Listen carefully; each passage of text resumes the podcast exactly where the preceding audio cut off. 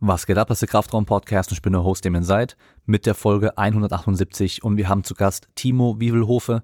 Er ist Professor an der IST-Hochschule und leitet dort den Masterstudiengang. Und wir sprechen über sein großes Forschungsprojekt. Und darin geht es um Belastungs- und Erholungssteuerung. Und er erklärt, welche Erholungsmethoden wirklich funktionieren. Also wir reden über Eisbäder, Kältekammer, wir reden über Massagen, aktive Regeneration, Ernährung. Und wie das Ganze auch mit Belastung zusammenhängt und dann natürlich auch noch über Wearables, also solche Fitnessarmbänder, die euch dann den Fitnesszustand, euer Erholungslevel und so weiter anzeigen sollen, wie weit man dem wirklich auch vertrauen darf. Und wie immer könnt ihr den Podcast unterstützen mit einer 5-Sterne-Bewertung bei Apple Podcast. Ihr könnt bei Spotify abonnieren. Ihr könnt bei patreon.com slash Kraftraum Patreon werden und supporten. Dann könnt ihr natürlich euch Merchandise holen im kraftraumshop.de. Und dann könnt ihr mit dem Code Kraftraum bei esn.com aktuell 20% auf alles sparen. Ihr könnt mit dem Code Kraftraum bei asbarrel.com 10% sparen. Und ihr könnt mit dem Code Kraftraum bei simpleproducts.de 7% sparen. esn.com hat Proteinpulver, Kreatin, alles drum und dran, also Supplements. asbarrel.com hat Jeanshosen, Chinos, ähm, Hemden und so weiter für Leute, die einen trainierten Körper haben und die Schwierigkeiten haben, passende Klamotten zu finden. Und simpleproducts.de hat Home Gym Equipment, also Racks, Langhandelstangen, Gewichte und so weiter. Und damit wünsche ich euch viel Spaß mit der Folge.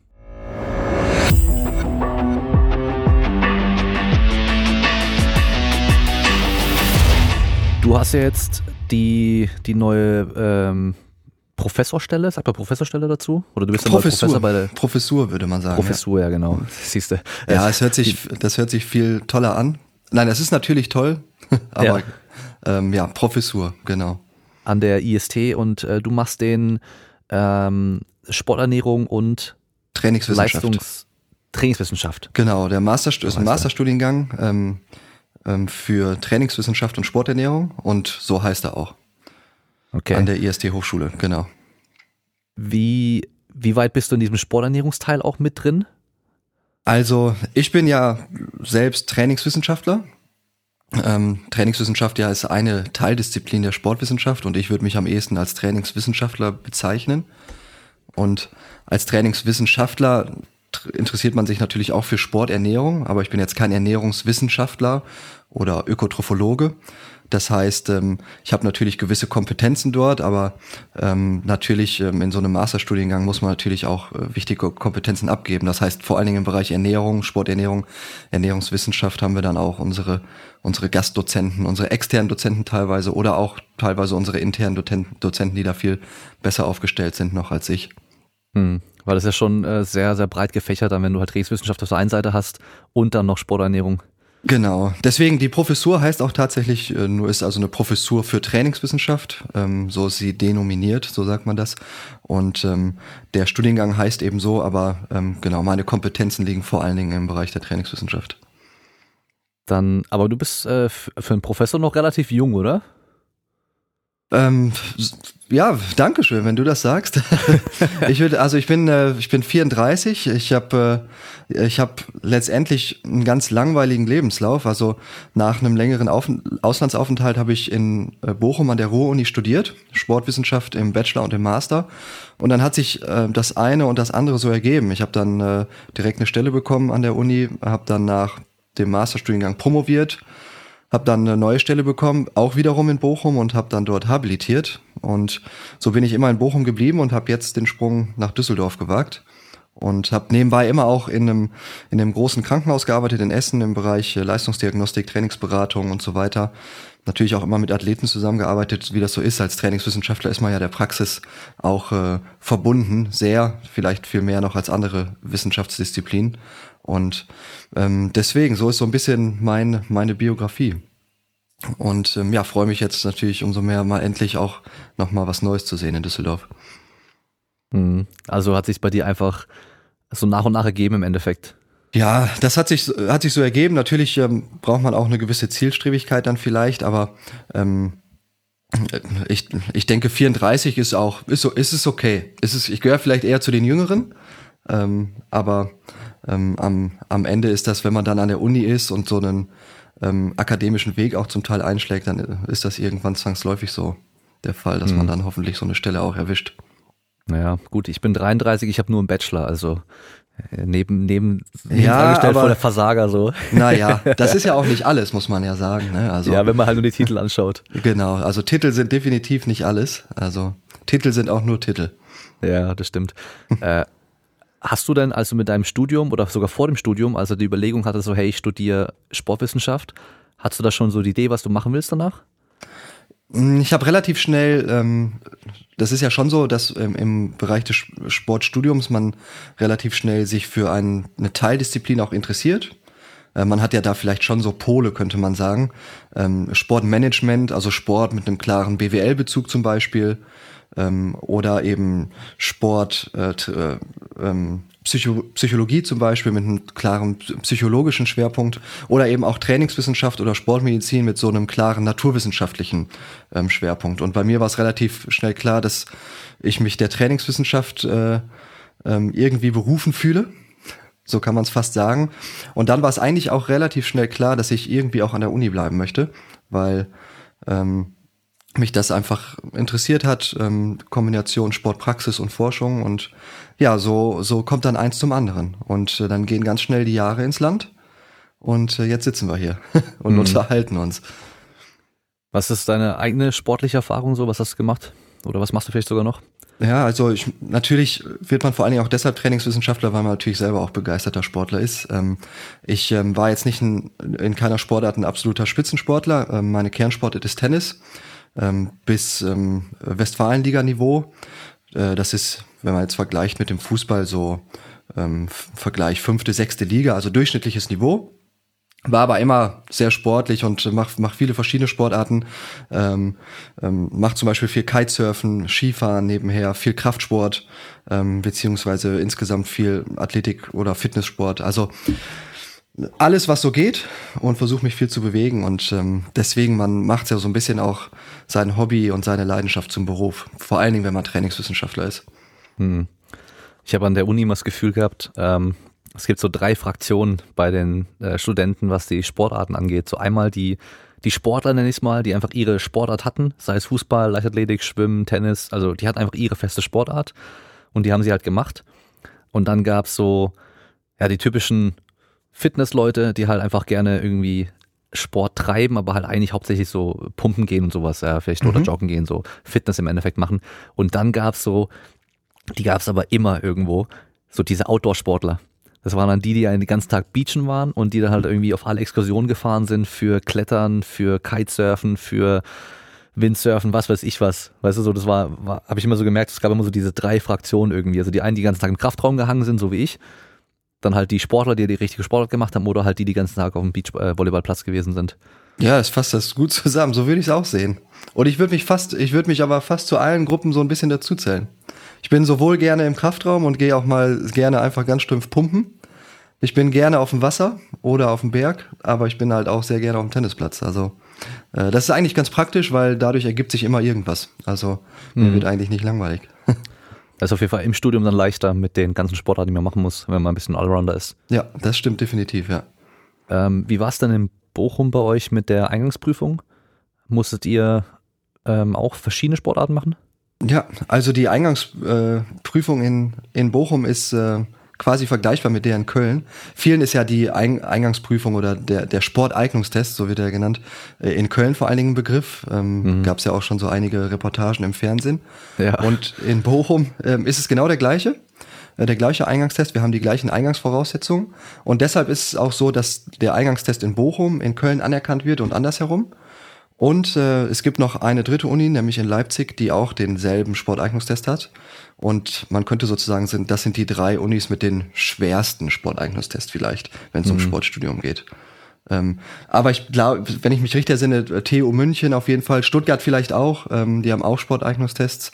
Also dat, die tun sich nicht ähm, alle viel. Ja, also Stuttgart hat jetzt mittlerweile auch schon Studiengänge ohne Eignungstest. Also die rein wissenschaftlichen Studiengänge, also eine auf jeden Fall, ist dann ohne Eignungstest mittlerweile. Was ja so gesehen auch Sinn machen kann, weil ich würde mal sagen, du hast vielleicht halt so ein richtig, jemand, der irgendwie richtig was auf dem Kasten hat, weißt du, und sich aber für Sport interessiert, aber halt selber einfach eine Niet im Sport ist, weißt du so.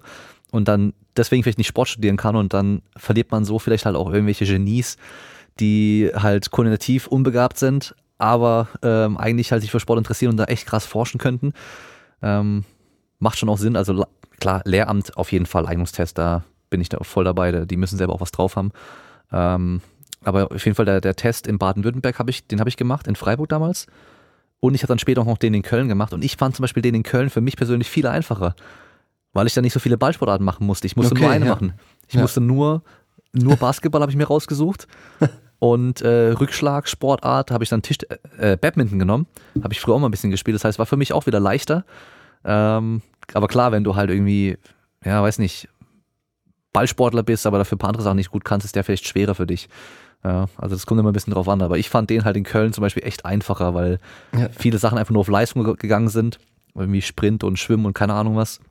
Und da kannst du mit schlechter Technik durch, äh, durchballern, wenn die Athletik einigermaßen passt. Und, ja, das äh, stimmt. Das da stimmt. musste ich also halt in Freiburg Handball, ich musste Volleyball und ich musste Fußball machen. Und obwohl ich noch nie in meinem Leben Fußball gespielt habe, habe ich Fußball direkt bestanden und Handball und Volleyball nicht bestanden, weil Volleyball war direkt morgens und ich war, ich und ein anderer waren die einzigen, die dort waren, ähm, die Volleyball gewählt haben und halt nicht Volleyball spielen konnten. Und alle anderen waren Volleyballspieler irgendwie, weißt du, und die haben halt dann Sprungaufschlag gemacht, Vollgas und ich krieg das Ding ab und ich denke so, hey, was ist hier los? Direkt rausgeflogen im Endeffekt und Handball kann ich die Regel nicht. Das war natürlich auch ein bisschen doof von mir, aber ja. ja, es ist ja auch, das ist ja auch äh, ganz spannend, ne, darüber zu diskutieren, ähm, ist so ein Sporteignungstest notwendig oder nicht? Äh, das wird ja auch zum Teil kontrovers diskutiert und da gibt es Argumente für und gegen. Und das beste Beispiel ist natürlich die Sportler mit, ich sag mal, Inselbegabungen. Wir haben ja hm. sehr gute Sportler in bestimmten Bereichen, die aber nicht notwendigerweise woanders auch gut sind, die dann durch so einen Sporteignungstest durchfallen, aber herausragende, meinetwegen Leichtathleten sind, aber eben keine Ballsportarten beherrschen. Ähm, ja. Und äh, das ist natürlich etwas, äh, da, darüber muss man diskutieren. Aber prinzipiell bin ich eher ein Unterstützer des Sporteignungstests in den meisten Fällen, weil es eben eine Kompetenz auch widerspiegelt ähm, aus meiner Sicht und auch wichtig ist, äh, nicht äh, nur über etwas reden zu können, sondern es auch vielleicht verstanden zu haben. Und ähm, Sportstudium ist halt auch nicht nur nicht nur Theorie, sondern es gehört halt auch Sportpraxis dazu und so eine bestimmte motorische Grunderfahrung, sage ich mal. Und deswegen bin ich, würde ich sagen, eher ein Unterstützer des Sportangriffstests, aber es gibt auch Argumente, die dagegen sprechen. Ja.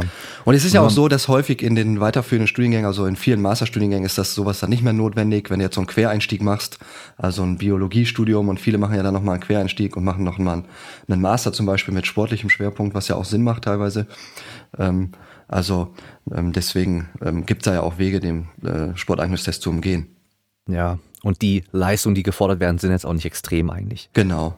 also ich glaube, in den meisten Fällen ist irgendwie so eine 3 im, im Sport-Abi, wenn du im, im, beim Abi-Sport machst äh, oder in der 13. Klasse halt dann oder 12. ist ja mittlerweile dann, glaube ich, die letzte Stufe, da eine 3 im, in den Disziplinen dann schaffst, das wäre dann, was du halt brauchst für eine für die bestandene Prüfung oder den Eingangstest dann.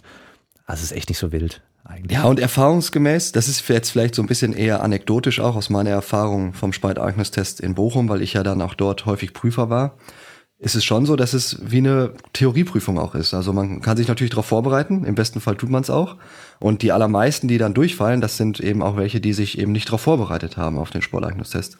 Und es ist halt ein Mehrkampf und da kann man auch für trainieren. Und ähm, das ähm, kann man auch durchaus schaffen mit einem, mit einem, mit einem kleinen Trainingslager. Ja, auf jeden Fall. Also macht schon Sinn. Also das ist ja oftmals auch irgendwie ein Kritikpunkt, den ich selber ja auch habe, dass viele Sportwissenschaftler dann teilweise auch so weit weg von der Praxis dann auch sind.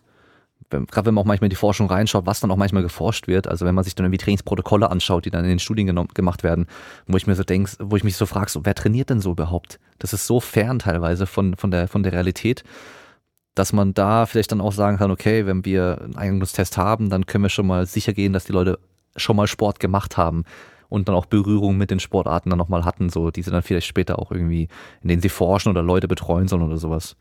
Ja, definitiv.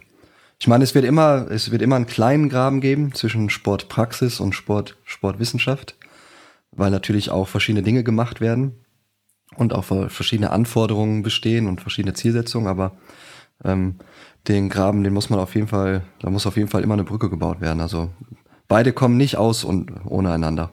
Weder das ja. eine als das andere. Das auf jeden Fall, ja.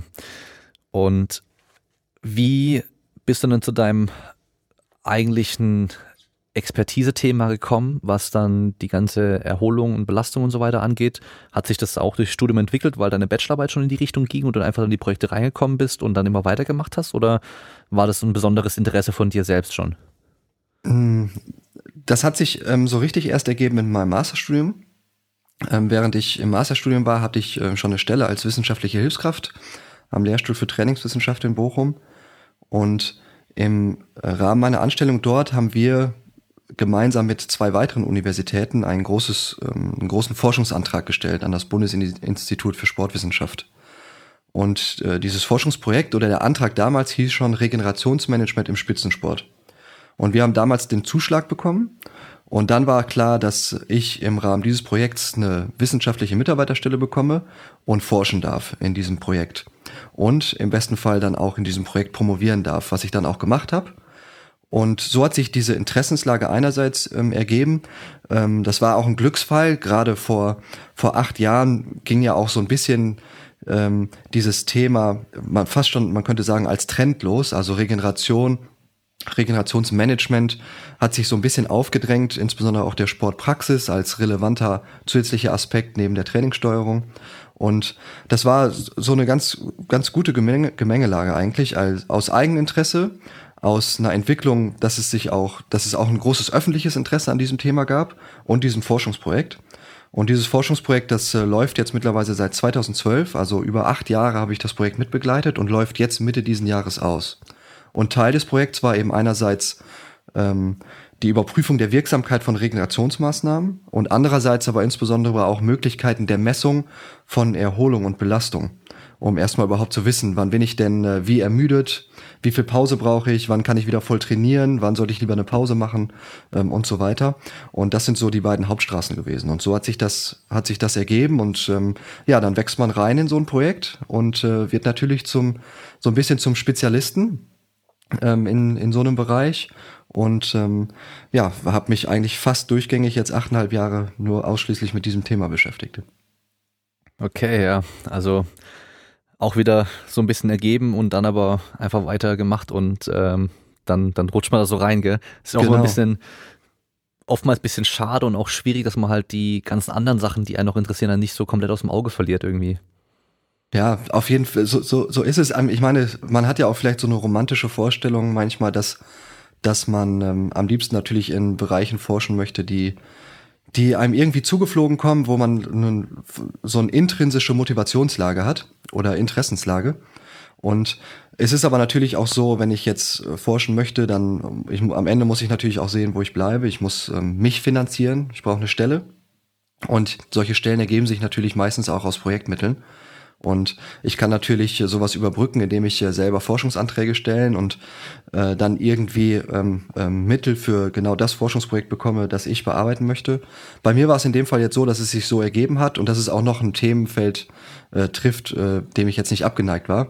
Und es ist echt super spannend, kann ich nur, äh, kann ich nur äh, weiterhin auch sagen. Es ist jetzt nicht langweilig geworden ob schon zum Teil auch ernüchternd, was jetzt die Studienergebnisse angeht. Da kommen wir sicherlich gleich noch zu oder später. Ähm, aber es ähm, hat viel Spaß gemacht, es macht weiterhin viel Spaß und für mich war es ein Glücksfall, ähm, muss ich ganz klar sagen. Mhm. Ja, das ähm, Thema ist natürlich auch aktuell immer noch sehr gefragt auf jeden Fall. Also ich mache immer wieder bei Instagram Fragerunden, wo die Leute mir dann irgendwie Fragen stellen können und dann kommen auch immer wieder Fragen eigentlich zu bestimmten Erholungsmaßnahmen, Regenerationsmaßnahmen und ähm, sei es Sauna, sei es Eisbäder, sei es ähm, Foam-Rolling, Stretching, aktive Regeneration mit Joggen, keine Ahnung was. Also so die ganzen Klassiker, die man jetzt halt auch überall schon wieder gehört und gelesen hat. Dann natürlich auch noch die ganze Ernährung. Ähm, alle wollen immer wissen, welches Supplement muss ich nehmen, damit ich schneller wieder trainieren kann und so weiter. Klassikerfrage, was kann ich gegen Muskelkater machen? Und ähm, da sehe ich aber halt auch irgendwie so ein bisschen den, Bedarf, den Bedarf einfach nur für Aufklärung, weil ich glaube, viele einfach gar nicht verstanden haben, dass, dass Erholung an sich nur ein Teil von dem Ganzen ist und halt das Training an sich oder die Belastung an sich halt schon mal so der ganz andere wichtige Teil ist, weil wenn du natürlich hier im Training oder in Belastung total übertreibst, dann ist es egal, was du danach äh, mit der Massagepistole oder mit äh, irgendwelchen Wundersupplements machst. Das wird alles nicht viel, viel machen können, sondern es muss beides irgendwie Hand in Hand gehen. Und äh, das war wahrscheinlich auch so die, mhm. ähm, wahrscheinlich auch die Grundlage von diesem ganzen Projekt, oder? Zu gucken eben, wie können diese beiden Sachen am besten zusammenarbeiten und welche von den Sachen funktionieren auch wirklich bei der Sache, wenn es um Erholung geht. Ja. Also letztendlich so ein bisschen ja das Bestreben auch der Trainingswissenschaft vor allen Dingen so aus der Geschichte heraus kann man ja sagen, war eigentlich immer auch äh, Trainingsprozesse zu optimieren. Das, was du ja auch gerade gesagt hast. Also wie kann ich das Training äh, noch effizienter gestalten? Ähm, wie kann ich noch besser meine Trainingsziele erreichen? Und ähm, dieses Bestreben gibt's ja weiterhin in den unterschiedlichen Bereichen. Ähm, ist ja auch gerechtfertigt und äh, da gibt's ja auch immer noch viel Forschungsbedarf und äh, viele Dinge, wo man sich selbst weiterentwickeln kann oder in seiner Sportart Dinge weiterentwickeln kann. Aber der reine Trainingszeitraum ist ja auch begrenzt. Also selbst äh, absolute Spitzensportler trainieren zwar viel, aber trainieren auch nicht mehr als 30 Stunden, 35 Stunden die Woche. Jan Frodeno zum Beispiel. Da bleibt also auch immer noch viel Zeit zwischen den Trainingseinheiten, die man dann nutzen kann, um optimal zu regenerieren. Letztendlich. Das heißt, dieser Zeitraum, der ist ja deutlich länger, äh, der zur Regeneration zur Verfügung steht, als der Zeitraum, als der Trainingszeitraum. Und äh, den Zeitraum optimal zu nutzen, darum geht's letztendlich natürlich auch. Äh, genau mit solchen Dingen, die du gerade angesprochen hast. Also äh, was esse ich denn da? Ähm, was kann ich da am besten machen? Äh, wie werde ich am schnellsten den Muskelkater los? Und äh, wir haben uns natürlich in dem Projekt jetzt insbesondere auf diese Zwischenzeiträume kon äh, konzentriert. Also was machen wir äh, zwischen Trainingseinheiten? Und ein Teil davon ist aber natürlich auch sozusagen die Belastungssteuerung. Also natürlich das Training ähm, kann erstmal per se effizient sein, aber Sportler reagieren natürlich auch ganz unterschiedlich. Und der eine Sportler braucht vielleicht nach einer intensiven Krafttrainingseinheit, die zwar sehr intensiv und vielleicht sehr effizient ist, ähm, ähm, einen Tag mehr Pause als ein anderer Sportler. Und äh, das muss man versuchen, gerade ab auf einem höheren Leistungsniveau natürlich auch irgendwie zu quantifizieren, zu messen. Ähm, da reizt nicht nur äh, Pi mal Daumen zu schauen oder den, das Gießkannenprinzip anzuwenden. Ihr macht alle das Gleiche, äh, weil dann wird irgendjemand da rausfallen irgendwann. Und ja, so war so ein bisschen ähm, der Rahmen, der Rahmen des Projekts. Und ähm, das ist so eine, eine spannende Geschichte auch. Also die, die da ähm, sich auch vor allen Dingen interessieren, haben sich ja auch, haben das ja sicher auch erkannt und sehen, okay, ich kann diese Zeit eigentlich gut nutzen äh, die Zwischenzeit zwischen den Trainingseinheiten, um vielleicht mich noch besser auch vorzubereiten auf die nächste Trainingseinheit, um schneller zu regenerieren oder was auch immer. Hm. Ähm, du hast jetzt gerade schon was angesprochen, ähm, das Quantifizieren von wie hoch war die Belastung denn überhaupt? Und das ist ja, glaube ich, immer noch ein sehr, sehr schwieriger Punkt, weil wir können natürlich irgendwelche Belastungen nehmen, reines Krafttraining, wenn wir jetzt irgendwie nur maximal Krafttraining machen, da ist es ja schon relativ simpel, was da passiert. Also im Vergleich zu anderen Belastungen. Ähm, da kann man relativ gut gucken, okay, wir haben vielleicht irgendwelche Muskelschäden. Ähm, wir können metabolisch noch irgendwelche äh, Stoffwechselprodukte und sowas feststellen. Dann geht's Richtung Sportarten, wo wir zum Beispiel irgendwelche Sprünge, Sprints und vielleicht auch Kollisionen haben, wo wir dann wirklich auch irgendwelche Strukturschäden noch mit drin haben. Und äh, Sportarten, ich glaube, wahrscheinlich, wahrscheinlich sind diese, diese reinen langen Ausdauersportarten sind wahrscheinlich so am einfachsten zu quantifizieren. Wahrscheinlich, oder? Also würde ich mal schätzen, weil wir da halt hauptsächlich metabolisch plus noch natürlich strukturelle Schäden, wenn wir einen Marathon anschauen, aber da ist es, ähm, glaube ich, insgesamt, welche Systeme belastet werden, wahrscheinlich ein bisschen einfacher vielleicht zu gucken. Also es, oder sind vielleicht ein bisschen weniger. Einfach ist, glaube ich, der falsche Begriff. Aber wie, wie würdest du denn sagen, wie weit sind wir denn heute? Wie gut kann man dann wirklich quantifizieren, den Begriff oder wie, kann, wie können wir den Begriff Erholung überhaupt erstmal erklären, wenn wir jetzt auf, um Zahlen sprechen wollen? Ja, also ist ja, das ist echt ähm, äh, schon direkt die, die schwierigste Frage fast schon von allen. ähm, ist ja so, wir, wir können ja ähm, zum Mond fliegen, vielleicht irgendwann schon zum Mars, aber wir schaffen es wahrscheinlich nie so richtig, ähm, zweifelsfrei Erholung zu quantifizieren oder Ermüdung zu messen. Das liegt auch deshalb dran, weil das einfach so ein komplexes Phänomen ist.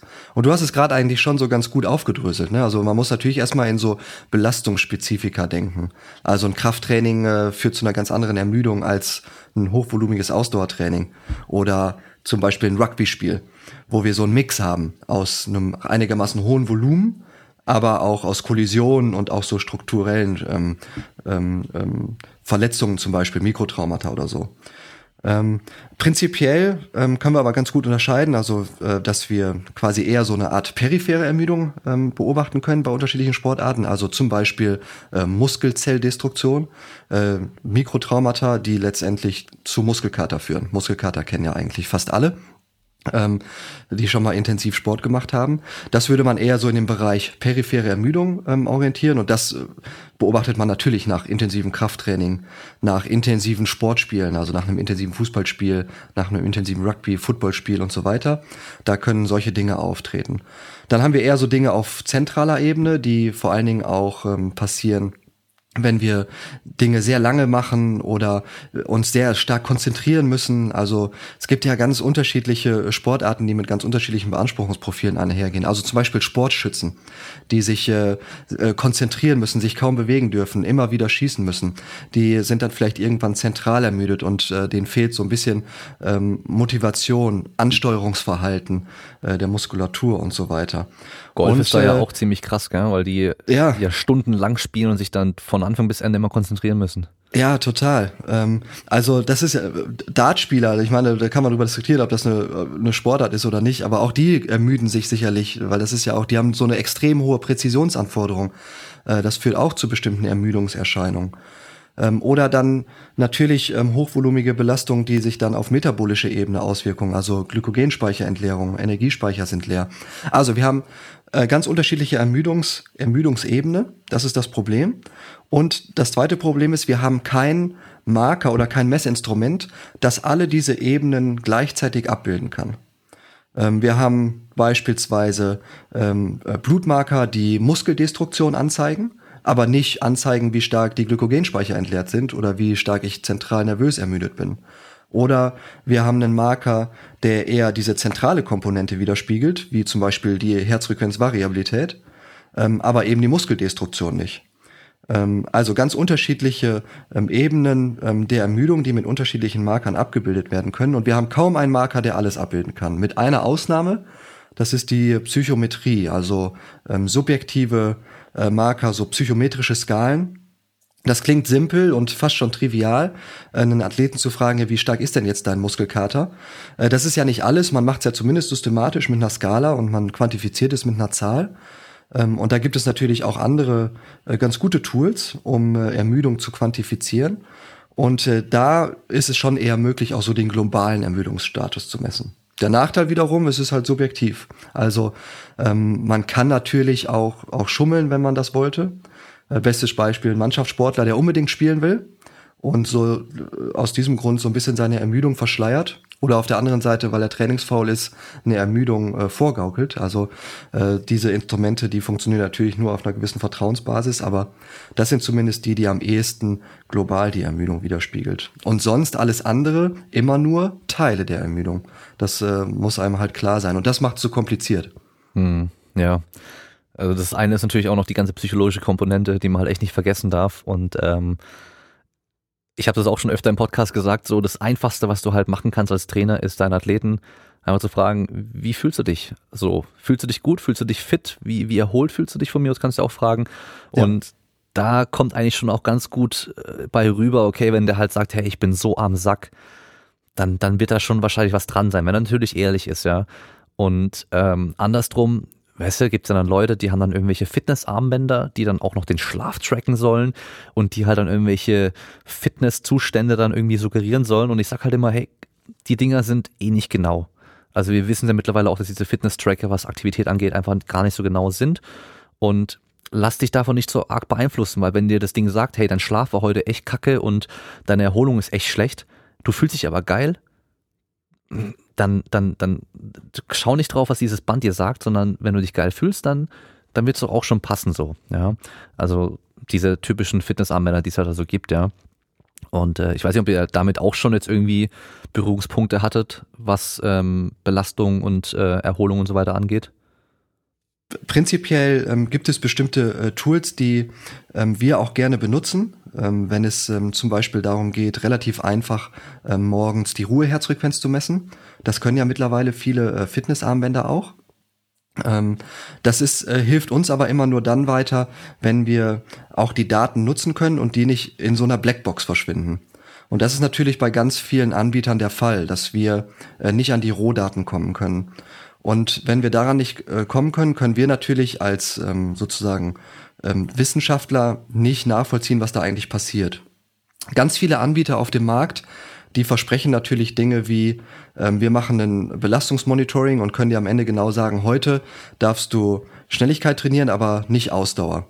Und das ist, das ist ja schon fast äh, zu schön, um wahr zu sein. Also das, das klingt ja nach Zauberei. Und wenn man dann mal nachfragt und nachhakt nach den Algorithmen, die dahinter stecken, dann ist die übliche Antwort, das ist Betriebsgeheimnis. Und äh, dann äh, ist es natürlich so, weil meistens diese, diese Dinge ja auch dann nicht wissenschaftlich angemessen evaluiert sind, dass man da natürlich dann immer vorsichtig sein muss. Insbesondere dann, wenn auch so ein marktwirtschaftliches Interesse dahinter steckt. Und ich würde es auch so sehen wie du. Ähm, der erste Anhaltspunkt ist natürlich das subjektive Gefühl und dem würde ich viel eher vertrauen als meiner Fitness, ähm, Fitnessuhr, ähm, weil da weiß ich nie, was in der Blackbox so passiert und was da für Algorithmen hinterstecken. Aber man muss auch berücksichtigen, subjektives Gefühl ist nicht alles. Also nur ein Beispiel, wenn ich jetzt äh, wirklich sehr starken Muskelkater habe, der ist meistens ja immer ein äh, Sekundärindiz dafür, dass ich äh, Muskeldestruktion hatte ähm, also Mikrotraumata. Und die können relativ lang, lange anhalten, diese Mikrotraumata, und auch relativ lange die Leistungsfähigkeit reduzieren, auch über den Zeitpunkt hinausgehend, wo ich mich eigentlich schon wieder topfit fühle kann trotzdem noch die Leistungsfähigkeit reduziert werden. Das muss man nur, nur berücksichtigen. Also es kann da durchaus Diskrepanzen geben, aber äh, dies, diese Diskrepanzen zu überwinden, schafft natürlich auch so ein Wearable nicht. Ähm, die Wearables, die sehe ich viel, viel eher in dem Bereich der, äh, der Motivation und der Aktivitätssteigerung. Weil wir wissen mittlerweile aus, aus mehreren Untersuchungen, dass gerade bei Personen, die zum Beispiel nicht diese ganz ähm, allgemein WHO-Richtlinien, was das Aktivitätsniveau betrifft, ähm, nicht erfüllen.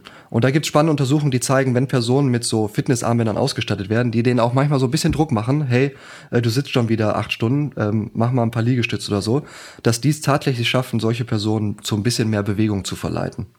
Aber wenn es wirklich auf einem hohen Niveau darum geht, Belastung und Erholung zu steuern, äh, das schaffen die noch nicht. Dafür ist es zu komplex und ähm, wissenschaftlich nicht evaluiert.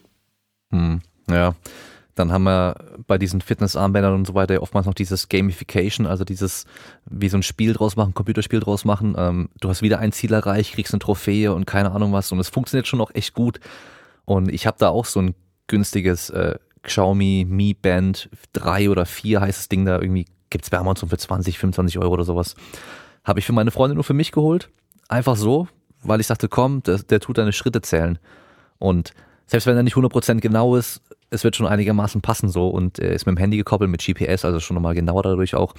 Und irgendwann habe ich echt bei meiner Freundin auch so gemerkt, so, die hat dann auch gesagt, ich habe meine Schritte heute noch nicht, mein Ziel noch nicht erreicht so und wollte unbedingt nochmal rausgehen dann. Und da, da merkst du, okay, dann, dann packt dich mal der Ehrgeiz, weil du halt dann siehst, eine Zahl, so viel hast du heute erst geschafft und eigentlich willst du so viele schaffen. Und wenn du halt diese Zahl sonst nicht hast, dann hast du auch nichts, wo du dich dran festhalten und orientieren kannst. Und äh, das ist, glaube ich, so der größte Vorteil an diesen ganzen Dingern. Ja, also es ist ja, äh, die Sportsoziologen sprechen ja immer von dieser Quantify Myself Bewegung. Ähm, das ist ja auch ein Trend geworden, den es jetzt schon länger gibt, seitdem es diese Wearables gibt. Und ähm, die Sportsoziologen, die beschäftigen sich auch mit diesem Aspekt, ähm, eben aus eher aus so einer sportsoziologischen äh, oder sportpsychologischen Perspektive, was auch total spannend ist. Das übersteigt jetzt äh, ein bisschen das, was wir hier eigentlich besprechen wollen. Ähm, aber ähm, ja, spannendes, spannendes Thema auch. Und äh, da zeigt sich im Übrigen auch, dass ähm, ganz, ganz äh, äh viele Wearables ähm, leider oder was heißt leider, aber ganz, ganz häufig dann auch nicht dauerhaft verwendet werden. Die lösen so eine Quantify Myself ähm, ähm, ja so, ein, so eine Art Hysterie aus, in Anführungsstrichen. Das mache ich jetzt und dann macht man es auch wirklich sehr intensiv, aber dann so nach einer relativ kurzen Zeit, also sprich ein paar Monaten, äh, liegt das Band dann plötzlich wieder in der, in der Ecke und wird gar nicht mehr benutzt. Also es ist ähm, dann, dann, dann nicht so, so richtig dauerhaft. Ist bei mir genauso.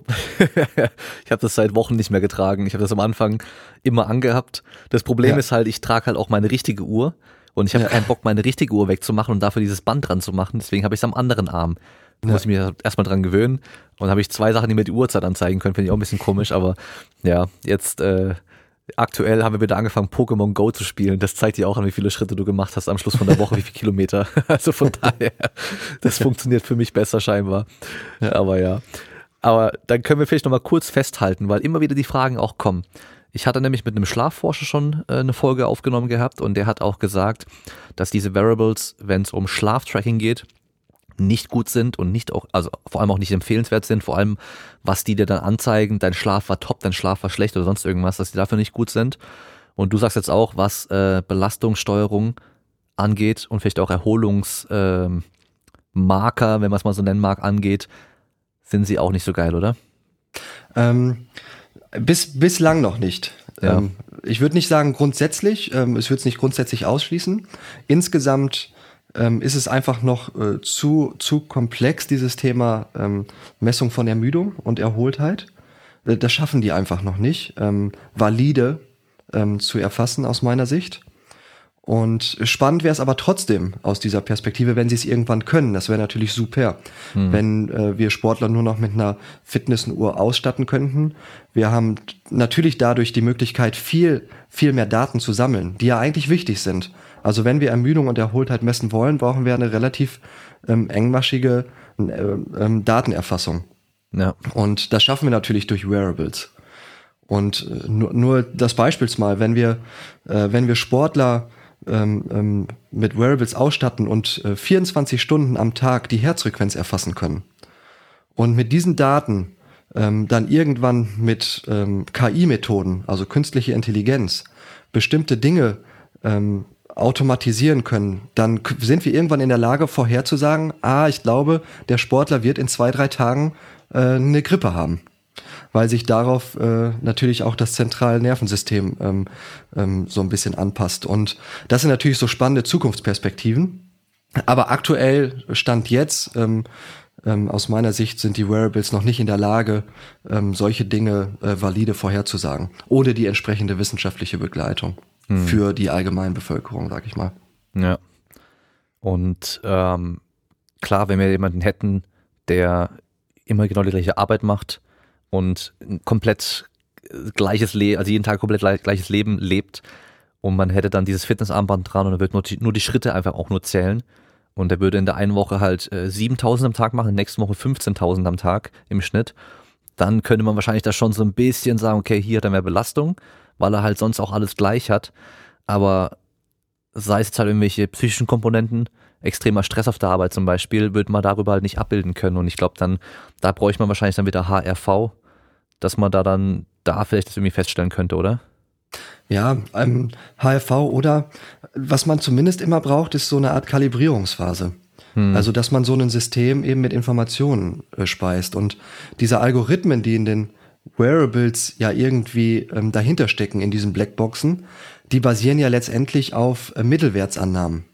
Also da wird von einer, von, von einer Mittelwertsannahme ausgegangen und wie so im Mittel der Mensch tickt. Aber wir wissen auch, dass jeder Sportler sehr, sehr individuell ist. Und eigentlich muss so ein System dann eben kalibriert werden mit den individuellen ähm, Auslenkungen. Und der eine Sportler, der fühlt sich schon total ähm, beansprucht, wenn er nur ein bisschen Muskelkater spürt und wird dann am liebsten direkt Pause machen und ähm, ist schon total beunruhigt. Und der andere, der braucht das einfach und der, dem ist äh, auch das Maximum an Muskelkater eigentlich noch nicht genug. Und das wirkt sich ja auch ganz unterschiedlich dann auf Trainingsmotivation, Trainingsverhalten und so weiter aus. Deswegen, wenn man Daten erfasst, dann müssen die eigentlich immer auch kalibriert werden, entsprechend der individuellen sozusagen Schwankungsbreite. Und das tun natürlich die Wearables nicht. Die legen sozusagen ein allgemeines Raster an. Und auch das ist ein Grund dafür, weil man denen nicht hundertprozentig vertrauen sollte, aktuell. Ich habe ähm, vor, lass mich überlegen, wann war das? Vielleicht 2000, es könnte 2015 gewesen sein, wenn ich mich nicht täusche, habe ich ein HRV-Gerät bekommen zum Testen für mich einfach vom USP. Ich weiß gar nicht, ob es bei euch, bei euch, ähm, bei euch aus diesem BIS-Projekt rauskam. Und zwar, äh, ich glaube, Plus 7 hieß das Ding. Mhm. Bin mir nicht ganz sicher, irgendwie sowas in dem, in, ich glaube, Ja, das sowas. kam aber nicht bei, hatte nichts mit uns zu tun. Okay. Aber auf jeden Fall bei uns am OSP hatten die das dann irgendwie und Ja. ähm, ich habe das dann bekommen. Das war ein Brustgurt und ähm, eine Uhr, wenn ich mich nicht täusche. Oder nee, ein Brustgurt und ein kleiner Computer oder so, so ein Handcomputer irgendwie.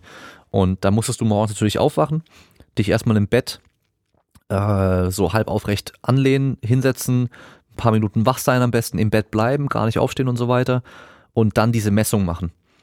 Und dann hast du aber erstmal eine vierwöchige Kalibrationsphase gehabt. Mhm. Bis der, der ja. dann überhaupt mal anfangen kann, überhaupt zu sagen, so, okay, du bist super erholt, du bist weniger gut erholt und so weiter. Also hast erstmal vier Wochen warten müssen. Und das war für mich schon das größte Problem, weil ich dann nicht mal in diesen vier Wochen die Messung irgendwann regelmäßig gemacht habe, weil ich halt teilweise irgendwie dann auf einmal direkt raus musste, los musste, dann konnte ich die Messung nicht machen und so weiter. Und ähm, das war halt das Problem bei dem ganzen Ding. Ich habe es am Schluss gar nicht mal lang genug gemacht, um da irgendwelche Werte rauszukriegen.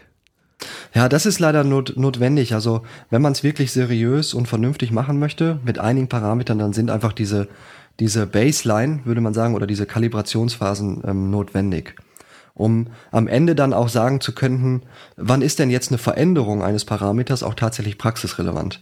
weil wir werden immer von Tag zu Tag eine Veränderung haben, selbst wenn wir nicht trainieren und eigentlich immer den gleichen Status haben, weil wir sind ein biologisches System und wir sind keine Maschine und ähm, wir fühlen uns von Tag zu Tag immer so ein bisschen unterschiedlich zum Beispiel, ticken immer ein bisschen unterschiedlich, auch wenn eigentlich gar kein Reiz von außen kam oder kein anderer oder neuer Reiz. Deswegen brauchen wir einfach diese Kalibrationsphase, um zu wissen bei einzelnen Parametern, wann ist jetzt eine Veränderung auch tatsächlich praktisch, praxisrelevant. Also bestes Beispiel, wir machen jeden Tag einen Sprungkrafttest und ähm, wenn wir jetzt zwei Wochen am Stück äh, jeden Tag springen und nebenher aber nicht trainieren, dann werden wir trotzdem immer plus minus ein paar Zentimeter von Tag zu Tag Schwankung haben. Und ohne diese Varianz zu kennen, werden wir niemals in der Lage sein, dann zu wissen, eine Veränderung, eine trainings- oder ermüdungsbedingte Veränderung von drei oder vier Zentimetern, liegt diese Veränderung jetzt tatsächlich in der biologischen Schwankung oder ist die ermüdungsbedingt, also quasi außerhalb dieser biologischen Schwankung und praxisrelevant? Dafür brauchen wir diese Kalibrationsphasen. Und das ist natürlich immer erstmal so unerfreulich, weil am liebsten, wenn man was misst, will man auch direkt eine Rückmeldung haben.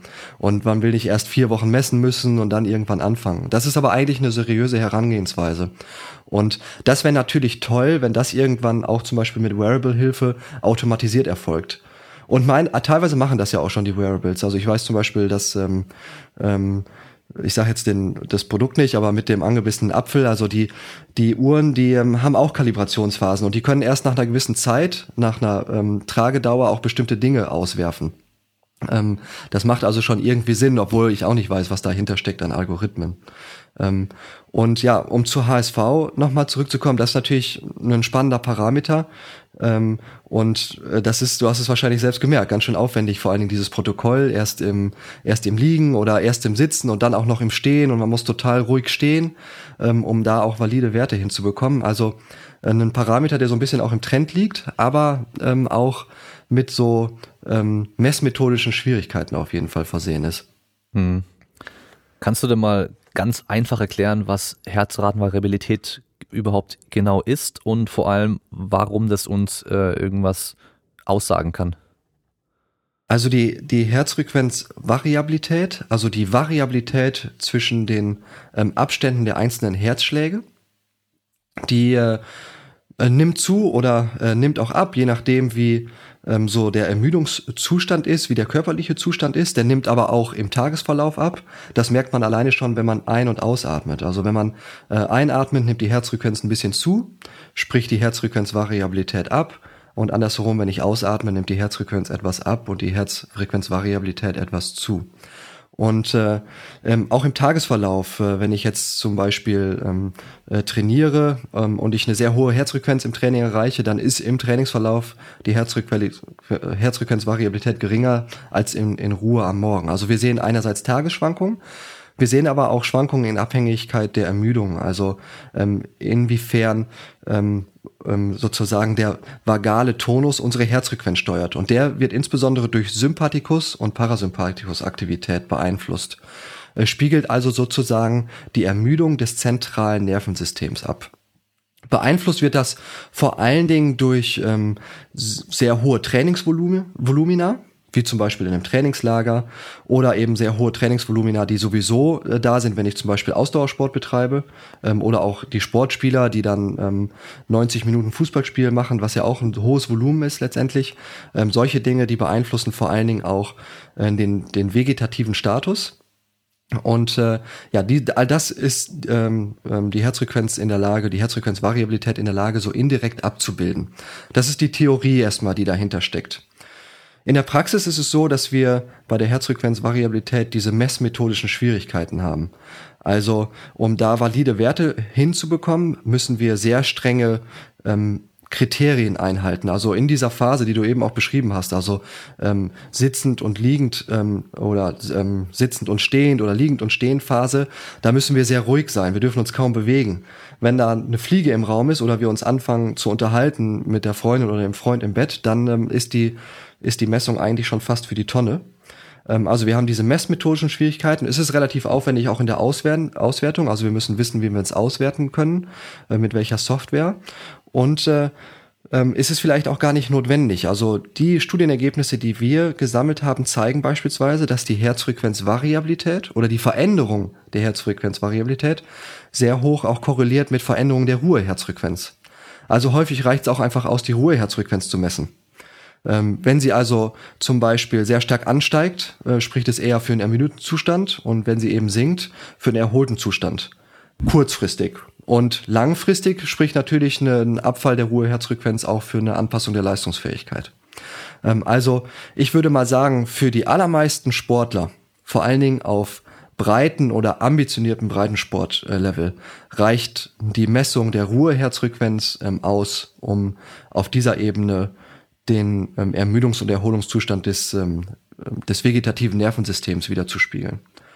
Und dann mag es sein, dass in einigen sportlichen Settings, insbesondere im Leistungssport, wo ich auch aufgrund der infrastrukturellen Rahmenbedingungen, weil ich entsprechenden Betreuerteam habe und die das leisten können, da macht das dann vielleicht auch Sinn, die HRV noch zusätzlich zu messen. Mhm. Würdest du dann auch noch innerhalb der Sportarten noch unterscheiden, wo du sagst, okay, hier macht HRV mehr Sinn und bei anderen Sportarten macht es vielleicht gar keinen Sinn? Also aktuell ähm, ist es so, dass wir eher davon ausgehen, dass HRV vor allen Dingen in Sportarten mit ähm, hoher metabolischer Belastung Sinn macht. Also ich würde mal sagen, viele Ausdauersportarten und Disziplinen ähm, und äh, gegebenenfalls auch die Sportspiele mit hohem Trainingsvolumen und hohem Wettkampfvolumen. Ähm, weniger ähm, sensitiv misst die HRV die Ermüdung in Kraftsportarten. Ähm, also klassisch Gewichtheben, Kraft-Dreikampf, ähm, solche, solche Sportarten oder auch die ähm, Sportler, die eben viel pumpen gehen, viel Kraftsport machen, ohne jetzt das wettkampfmäßig zu äh, äh, durchzuführen ähm, oder auch Bodybuilder beispielsweise da ähm, in dem Bereich macht die HRV aus den Ergebnissen, die wir bisher gesammelt, äh, gesammelt haben, äh, weniger Sinn. Ja, okay. Passt, weil ich habe echt von einigen Kraftsportlern, vor allem auch äh, Kraft-3-Kämpfern, immer wieder auch Fragen bekommen, hey, was hältst du von HRV äh, für, für Powerlifting? habe ich dann auch gesagt, so macht halt eigentlich keinen Sinn. Also selbst ich bin in dem Thema nicht groß drin, aber die Sachen, die ich halt von damals, wo ich ja selber auch mal hätte ausprobieren können, richtig, und äh, da dann mit den Leuten gesprochen habe und mir das angeschaut hatte, damals war es auch schon so, okay, es macht halt vor allem bei metabolischer Belastung, hohes Trainingsvolumen und so weiter halt Sinn.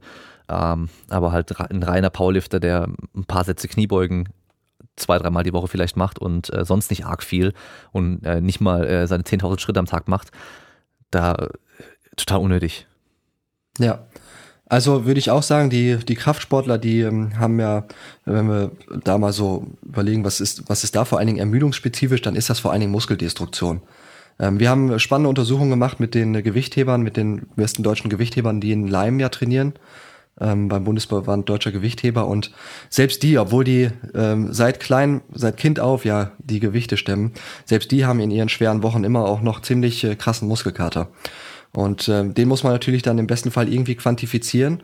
Die haben also vor allen Dingen in der Peripherie dann eine Ermüdung und im besten Fall dann sozusagen die neuromuskuläre Ermüdung, wenn man das noch wollte und diesen Rahmen hat. Also sprich entsprechende äh, Leistungstests, einfache Leistungs-, nicht ermüdende Leistungstests. Das kann ein Sprungkrafttest sein, ähm, die Gewichtheber beispielsweise, die machen Langhantelzugtests, ähm, wo die Langhantelgeschwindigkeit gemessen werden, wo man relativ gut auch, ohne dass das jetzt extrem ermüdend sind, ist, weil das sowieso deren alltäglichen ähm, Bewegungen sind im Training, ähm, wo die relativ gut ähm, engmaschig theoretisch auch Ermüdung abbilden können ähm, und ähm, zusätzlich dann noch die Psychometrie zum Beispiel.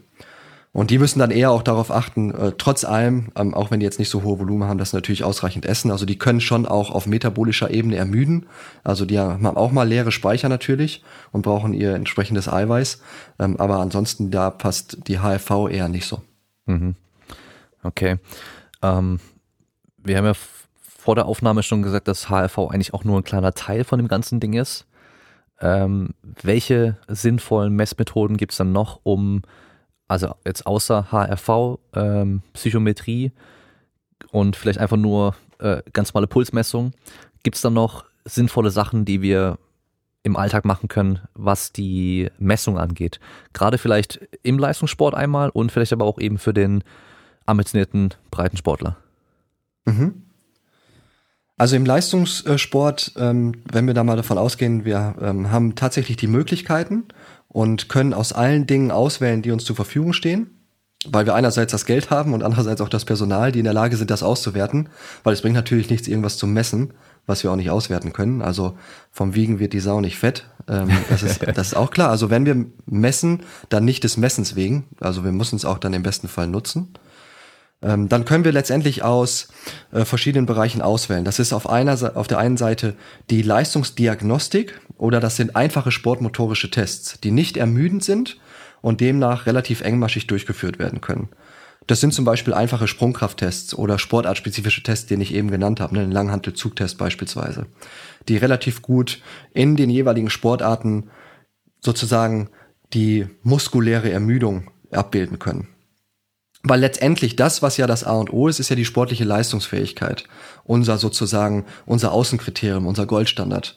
Wenn unser, äh, wenn unsere Sportleistungs, äh, sportliche Leistungsfähigkeit trotz Training abnimmt, dann heißt das, wir sind ermüdet. Und wenn sie dann langfristig zunimmt, die kann natürlich mal abnehmen, das ist ja klar, Training ermüdet. Langfristig soll sie aber zunehmen. So, deswegen einfache sportliche Tests, das ist sozusagen ähm, vielleicht erstmal ähm, so mit das, mit das Wichtigste.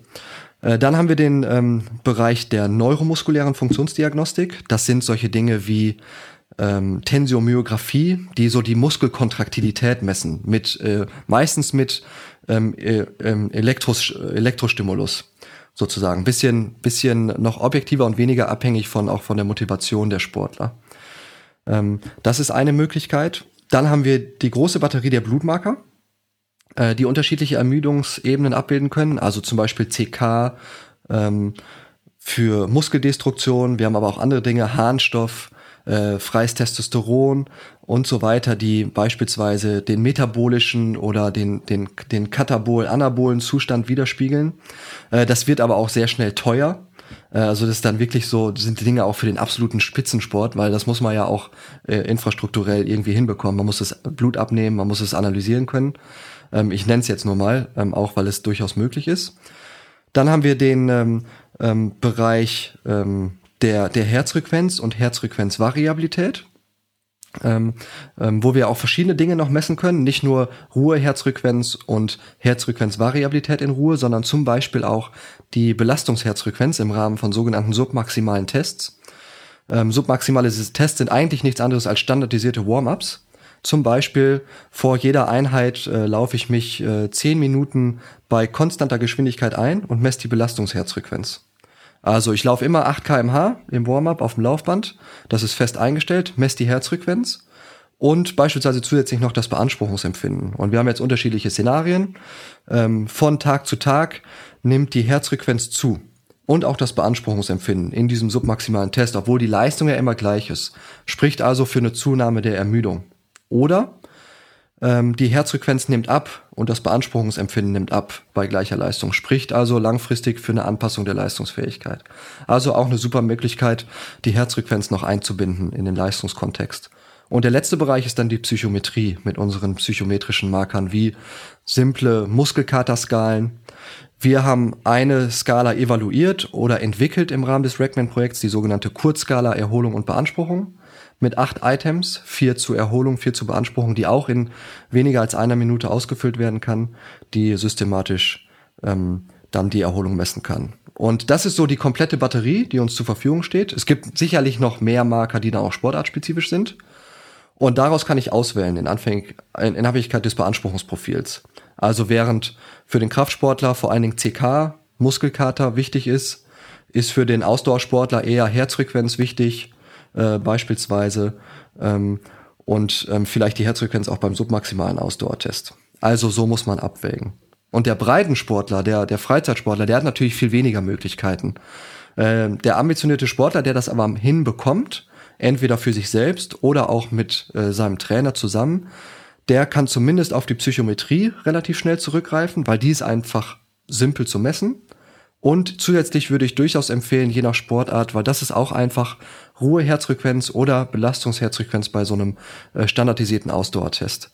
Weil ein Warm-up macht man in der Regel sowieso vor verschiedenen Trainingseinheiten. Das kann man auch standardisieren.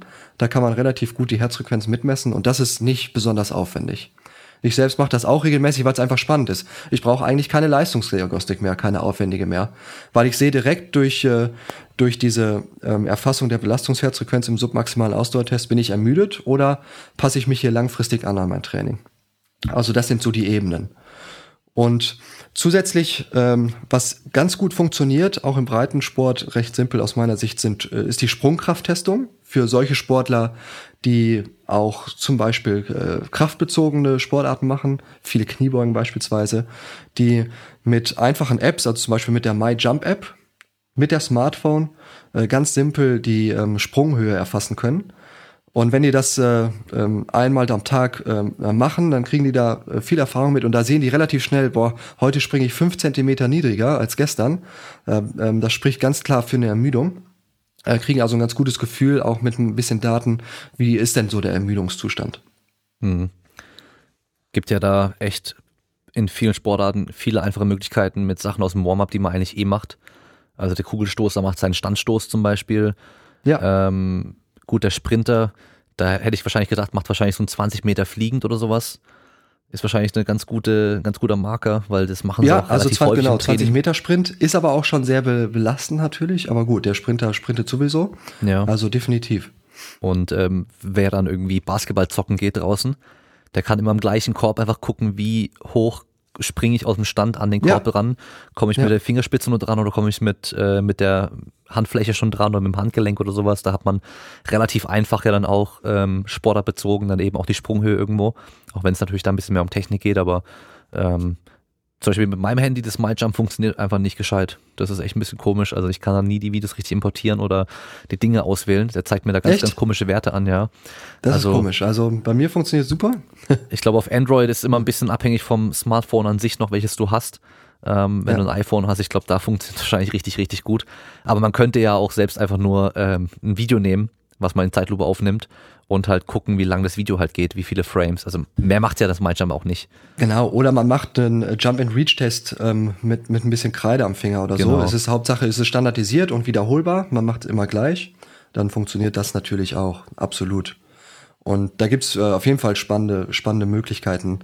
Das, das Schwierige ist natürlich so ein bisschen die Interpretation am Ende. Und da muss man natürlich dann, äh, dann auch ähm, so ein bisschen ähm, selbstkritisch äh, sein und gucken, was passiert denn da und äh, nicht nur selbstkritisch, sondern auch kritisch umgehen mit den, mit den Dingen, die man erhebt. Also wenn wir jetzt regelmäßig springen und die Sprungleistung ist niedriger als, als äh, Baseline, dann äh, spricht das insbesondere für eine muskuläre Ermüdung, kann aber auch zentral nervös bedingt sein, weil die Ansteuerung nicht so gut ist. Und dann versuchen wir natürlich herauszufinden, was ist denn der Grund jetzt für diese Ermüdung? Ist das jetzt tatsächlich der Muskelkater? Es kann aber auch sein, dass äh, der Sportler einfach drei Tage äh, kaum gegessen hat, warum auch immer. Ähm, also da muss man natürlich dann auch immer hinterfragen, wa warum ist das denn jetzt vor allen Dingen ähm, so? Warum bin ich jetzt so, warum bin ich jetzt ähm, so ermüdet? Warum reagiert der Parameter jetzt so, warum, äh, wie er reagiert und dann entsprechend gegensteuern. Mhm. Ich glaube, das Wichtige ist ja, bevor man jetzt überhaupt dann sowas schon mal macht, der, das, der erste wichtige Schritt ist, dass man sein Training schon mal irgendwo erstmal systematisch vielleicht auch plant und vor allem auch protokolliert, dass man ja. erstmal das hat ja. zum Auswerten, weil wenn wir einfach irgendwie trainieren, und dann aber halt jeden Tag auch testen und beim Test halt sehen, okay, hier geht's irgendwie gerade die ganze Nacht bergab, aber wissen gar nicht mehr, was wir haben hier im Training gemacht, dann bringt es ja auch nicht mehr viel. Absolut. Also definitiv. Ich meine, man muss ja auch immer differenzieren damit, wer hat welche Ambitionen und welche Ziele und welche Möglichkeiten. Und ähm, im absoluten Spitzensport, äh, wo ja zum Teil auch viel Geld steckt, die haben natürlich die Möglichkeiten und da äh, sollte das natürlich auch in einem gewissen Rahmen gemacht werden ein Belastungs- und Erholungsmonitoring. ähm, um einfach noch ähm, ähm, mehr auch rauszuholen. Auf Breitensportebene da ähm, muss man natürlich immer aufpassen, man will jetzt auch nicht mit äh, Kanonen auf Spatzen schießen. Und äh, da würde ich sagen, wie du es, würde ich absolut äh, dir zustimmen. Also ähm, wenn man systematisch trainieren möchte, dann ähm, sollte man zunächst einmal mit dem Trainingstagebuch ähm, äh, beginnen, das Training dokumentieren, planen einerseits, aber auch dokumentieren. Ähm, und daraus lernt man auch schon ganz viel über, über sich und das Training und wie man auf verschiedene, verschiedene Trainings reagiert. Und äh, dann können hinzukommen aber eben einzelne, einfache, simple, zum Beispiel psychometrische Marker. Und das probiert man dann einfach aus, äh, wie das dann auch so zeitlich passte. Mhm. Wir haben jetzt äh, viele ambitionierte Kraftsportler, die auch zuhören, gerade. Ähm, denkst du, man könnte dann mit den reinen Daten aus dem Trainingsprotokoll auch schon was anfangen? Also sagen wir, sagen wir zum Beispiel der Kraft-3-Kämpfer oder der Gewichtheber, der halt das Ganze über Kniebeugen trainiert, immer die gleiche Variation der Kniebeuge auch macht und ähm, vielleicht einmal die Woche ein so, sogenanntes M-Rap macht, so viele wie er kann mit einem Gewicht. Oder er weiß halt, ich hätte noch zwei mehr geschafft. Also ich könnte zum Beispiel mit 180 Kilo hätte ich dann eine sechs Wiederholungen gemacht. Das ergibt ein errechtetes 1RM, eine, eine Wiederholungsmaximum von so und so viel Kilo. Und das schwankt natürlich auch von Einheit zu Einheit. Denkst du, man könnte sowas auch als Marker benutzen, um da die Ermüdung einigermaßen auch zu tracken damit? Ja, würde ich auf jeden Fall ähm, sagen. Ich kenne es auch aus äh, meiner eigenen ähm, Trainingserfahrung so.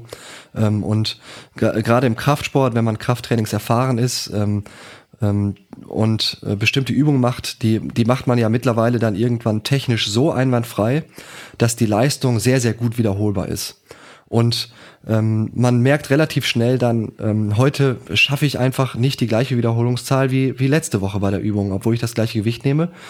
Einfach weil ich vielleicht die letzten Tage sehr intensiv trainiert habe. Und das ist ein guter, ähm, gutes Indiz dann auch für den Ermüdungszustand. Also äh, und noch und noch äh, transparenter ist natürlich, wenn ich es dann auch dokumentiert habe und ich dann nochmal, heute schaffe ich äh, bei der Übung bei dem Gewicht X ähm, nur ähm, äh, dreimal fünf Wiederholungen und äh, aber nicht fünfmal fünf Wiederholungen. Äh, die nächsten Sätze äh, schaffe ich nur noch drei Wiederholungen. Und dann gucke ich an, ah, letzte Woche habe ich hier aber fünfmal fünf geschafft, äh, nur als Beispiel. Und äh, das spricht ja klar für eine Ermüdung. Ähm, oder andersherum auch für eine Verbesserung, wenn ich plötzlich äh, äh, nicht äh, 5 mal 5 schaffe, sondern 5 mal 6 Wiederholungen. Also ähm, das ist ja nichts anderes als ein sportmotorischer Test sozusagen, äh, der ganz automatisch im Training passiert. Und unabhängig mal äh, von der Trainingsform, aber das gilt auch für die Kraftsportler, ähm, macht es immer Sinn, ähm, neben, wir sprechen immer von der externen Belastung und der internen Beanspruchung, im Englischen immer internal und external load, es macht es immer Sinn, im Rahmen der Trainingsdokumentation beides mitzuerfassen. Das heißt, ähm, Anzahl an Wiederholungen und Gewicht und so weiter, das äh, wäre immer die externe Belastung und die interne Beanspruchung, die lässt sich zum Beispiel im Kraftsport ganz einfach messen, indem ich nach der Trainingseinheit äh, die Trainingseinheit rate. Wie anstrengend war die Trainingseinheit insgesamt? Mit einer APE-Skala zum Beispiel, mit einer Borg-Skala von 0 bis 10. Damit kriege ich zumindest ähm, raus, äh, wie so auch die interne Beanspruchung war.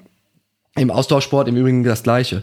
Bestes Beispiel, ich, äh, ich laufe zehn Kilometer durch den Wald und äh, zehn Kilometer für dich sind vielleicht ganz anders als für mich zehn Kilometer. Für mich ist das äh, bei einer zehn und bei dir aber nur auf einer sieben, obwohl wir eigentlich das Gleiche gemacht haben. Bei mir eher eine 15 ähm, dann in dem Fall. Aber. Und, äh, und vermeintlich auch gleich schnell gelaufen sind. Ne? Also deswegen ist es immer wichtig, äh, wenn wir darüber sprechen, Training zu dokumentieren, dass wir im besten Fall immer sowohl die externe Belastung als auch die interne Beanspruchung ähm, irgendwie mit erfassen. Hm. Beim Kraftsportler ist es aber tatsächlich äh, so, wenn er wirklich äh, diese sehr standardisierten Übungen macht, ist das schon ein sehr, sehr guter Marker aus meiner Sicht. Ja, weil da vor allem auch recht wenig noch einen besonderen großen Einfluss drauf hätte. Ja, also ja. die meisten trainieren ja in einem Fitnessstudio oder in einem Kraftraum, der immer zum Beispiel gleich äh, gleiche Temperatur hat. Und ja. wer das Ganze über draußen joggen geht, der hat immer ganz, ganz andere Umstände und der Weg ist nie 100% gleich, der läuft und so weiter. Das heißt, ja, allein schon da ist so viel Veränderung mit drin. Das heißt, 10 Kilometer äh, im Sommer auf der Straße ist was anderes wie 10 Kilometer im Frühling im Wald. Ja. Ja, aus, eigentlich aus sportwissenschaftlicher Sicht echt ein gutes standardisiertes Setting. Ja, ähm, auf jeden Fall. Also äh, definitiv. Definitiv. Aber ich würde halt empfehlen, das zu äh, auf jeden Fall zu dokumentieren, weil das macht es einfach transparenter, wenn man schwarz auf weiß hat. Mhm. sonst war, es ist dann auch so, ah, wie viel Wiederholung habe ich noch mal letzte Woche gemacht? Äh, ich weiß nicht mehr so genau. Ah, vielleicht bin ich jetzt doch ein bisschen schwacher, aber ähm, also wenn man es dann schwarz auf weiß hat, dann ist es einfach klarer. Ja.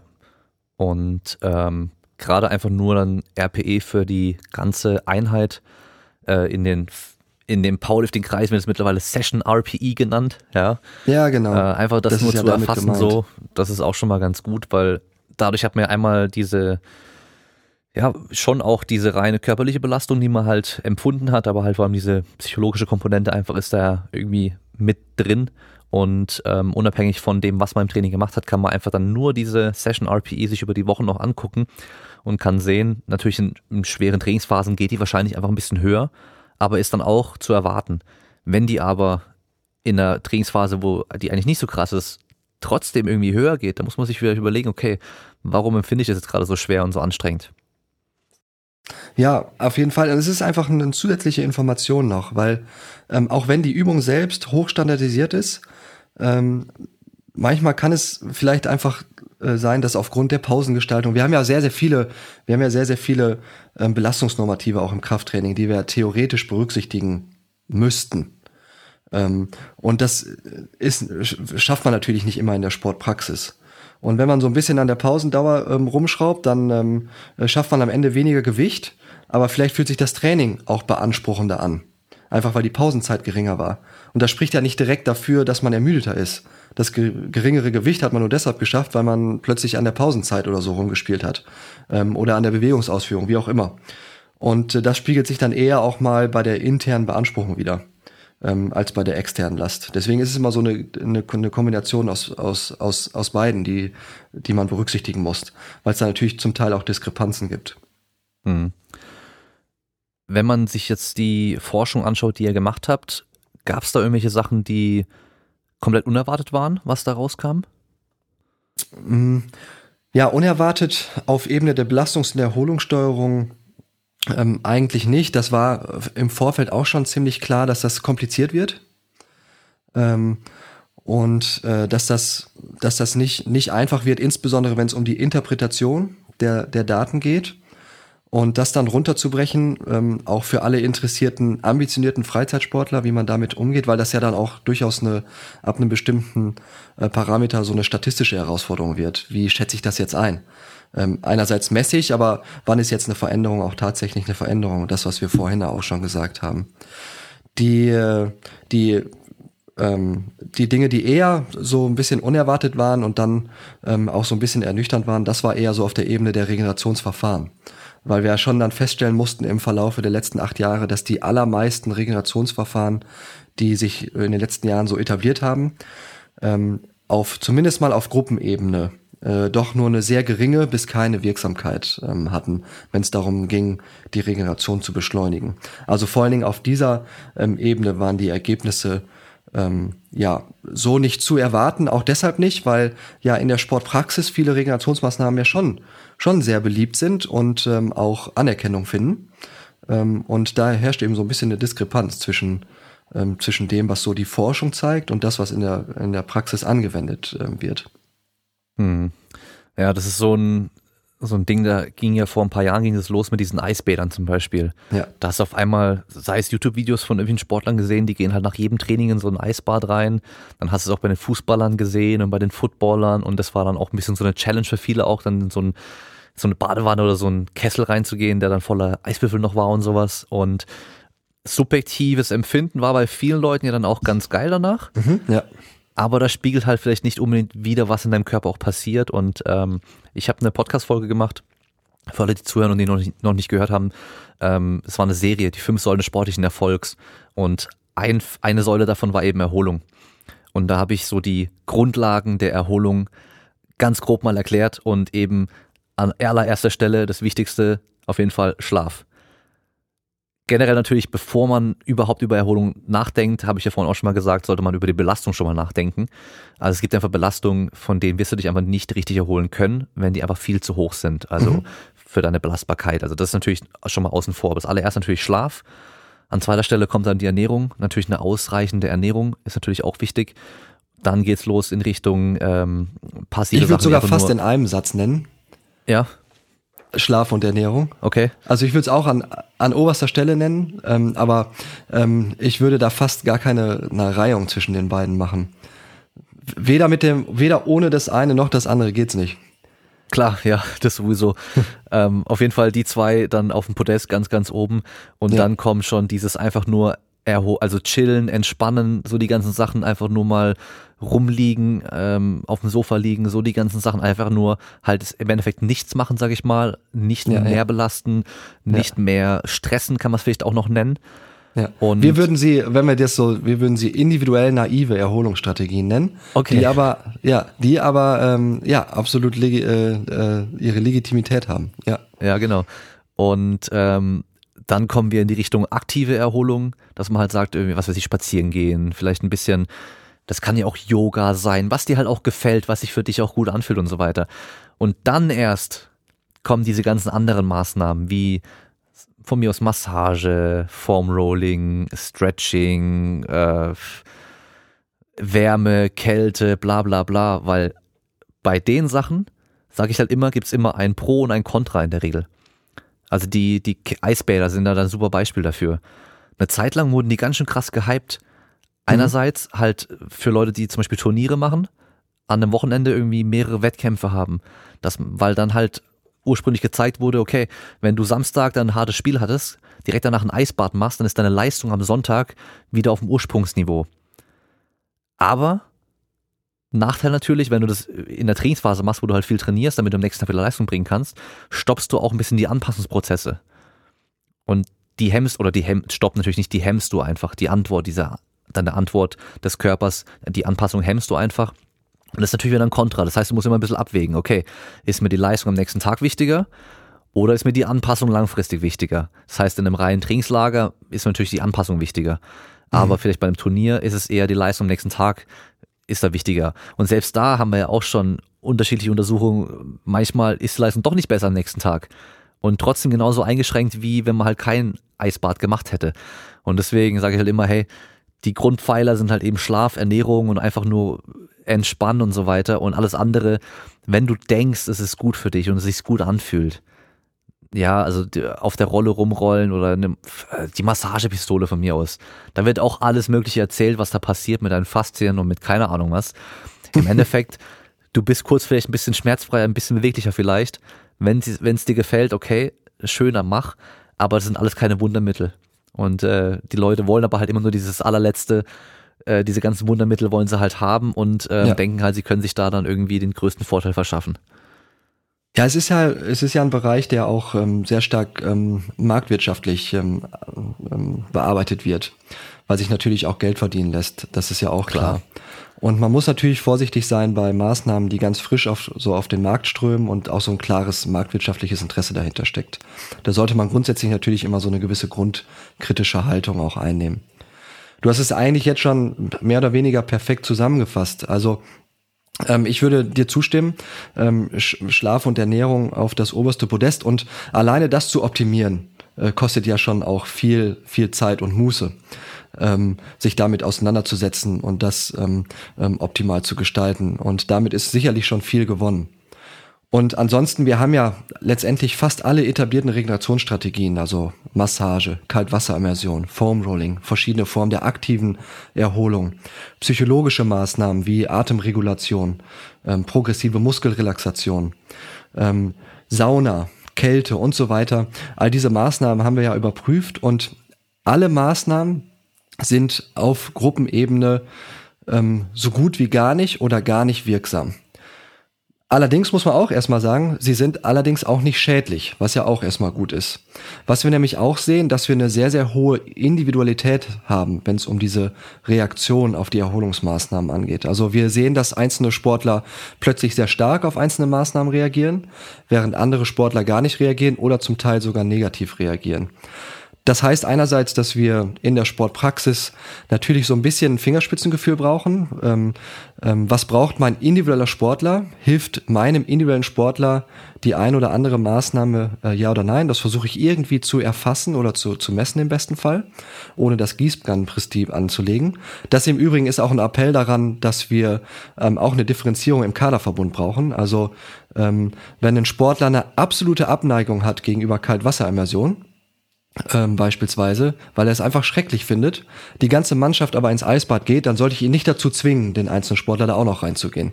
Nur weil das die ganze Mannschaft macht. Also das ist auch ein Appell, was diese individuellen Effekte angeht.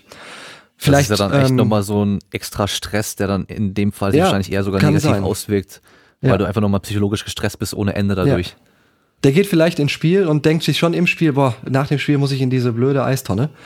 Ähm, andererseits muss man sagen, die äh, Kaltwasserimmersion in bestimmten sportlichen Settings ist vielleicht die Maßnahme, die am vielversprechendsten ist auf den Ermüdungsebenen, auf denen sie wirksam sein kann. Also äh, wenn ich eine aus Maßnahme auswählen müsste aus den Maßnahmen, die wir untersucht haben, dann ist es die Kaltwasserimmersion, die am vielversprechendsten ist. Ähm, das sei auch angemerkt. Und ähm, ich mag eigentlich in dem Rahmen, ähm, und das haben wir versucht in den letzten Jahren, ähm, das Ganze so ein bisschen in, in so einem Modell auch zu vermitteln. Also wenn es darum geht, Regenerationsmaßnahmen auszuwählen, dann sollten wir drei ähm, Grundpfeiler oder drei Aspekte berücksichtigen. Der, der erste Aspekt ist die Berücksichtigung der Belastungs- und Sportartspezifität. Weil nicht Rede, Maßnahme macht bei jeder Belastung Sinn. Beispielsweise ähm, der Ironman auf Hawaii unter extrem heißen Bedingungen oder im Tennis die Australian Open ähm, unter sehr heißen Bedingungen oder jetzt Olympia in Tokio, wo es ja auch sehr heiß sein wird, ähm, da äh, schicke ich meinen Sportler nicht noch in die Sauna ähm, nach einer Belastung. Äh, es macht irgendwie äh, nicht so viel Sinn, hat auch keine physiologische Plausibilität. Natürlich gibt's finnische Olympioniken, die selbst in Tokio sagen, ich will jetzt in die Sauna, weil ich gehe immer in die Sauna. Äh, das gehört halt nun mal äh, zu meiner Tradition dazu. Okay, ähm, ähm, das kann man vielleicht den zugestehen, aber prinzipiell macht es keinen Sinn. Oder warum sollten Schwimmer äh, noch in die Kaltwassertonne springen. Die sind sowieso die ganze Zeit im Wasser. Oder ein Skifahrer, der in der Kälte ist äh, den ganzen Tag und äh, da auf seinen Start beim Skifahren wartet. Wie sollen wir das da noch ähm, organisatorisch hinbekommen, dass der da in die Eistonne hüpft? Ähm, der hat vielleicht auch eine Abneigung dagegen, weil er, weil er eh in der Kälte ist. Also das nur als Beispiele. Äh, als erstes geht es darum, die Belastungsspezifität äh, zu berücksichtigen ähm, hinsichtlich der Auswahl der Maßnahmen. Und natürlich macht auch nicht jede Maßnahme Sinn. Also im Schwimmsport haben wir, wenn wir im Wasser trainieren, eigentlich kaum Muskeldestruktion. Ähm, das ist eher eine metabolische Beanspruchung. Also macht es vielleicht auch nicht so Sinn, ähm, aus, aus dieser physiologischen Ermüdungsperspektive heraus in die Kaltwassertonne zu springen, weil die Kaltwasserimmersion, die hilft vor allen Dingen äh, bei ähm, Entzündungsreaktionen als Reaktion auf Muskeldestruktion beispielsweise. Ähm, oder ähm, wenn ich im Wasser bin, dann ist es auch nicht so, dass ich ähm, ähm, überhitze sozusagen oder ein Problem der Thermoregulation bekomme. Das habe ich eher in heißen Bedingungen, ähm, wo ich schnell den Körperkern regulieren muss, äh, Körperkerntemperatur regulieren muss. Da macht es dann also Sinn, in die kalte Tonne zu springen. Das ist also das Erste. Berücksichtigung der Belastungsspezifität. Das zweite ist die Berücksichtigung der Erholungszeitpunkte. Das hast du ja eben auch schon mit angesprochen. Äh, was, was will ich denn überhaupt? Will ich jetzt innerhalb einer Trainingseinheit zwischen einem Belastungsintervall erholen, mich erholen? Dann mache ich natürlich ganz andere Dinge, als wenn ich einen Wettkampf abgeschlossen habe am Tag A und jetzt 48 äh, Stunden Zeit habe ähm, und in 48 oder 72 Stunden den nächsten Wettkampf habe. Also jetzt gerade ist Fußball-EM, da habe ich drei Tage Pause zwischen den Spielen oder vier. Ähm, das ist natürlich ein anderer Erholungszeitraum als ähm, in der Halbzeitpause äh, beispielsweise.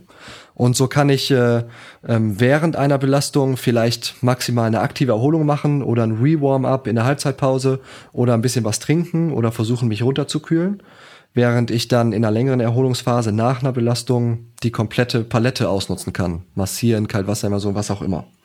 Also, das ist wichtig. Die Erholungszeiträume muss ich berücksichtigen ähm, wann will ich mich wie erholen oder ähm, wie ist der wie ist der allgemeine Rahmen. Es ist ja auch ein Unterschied.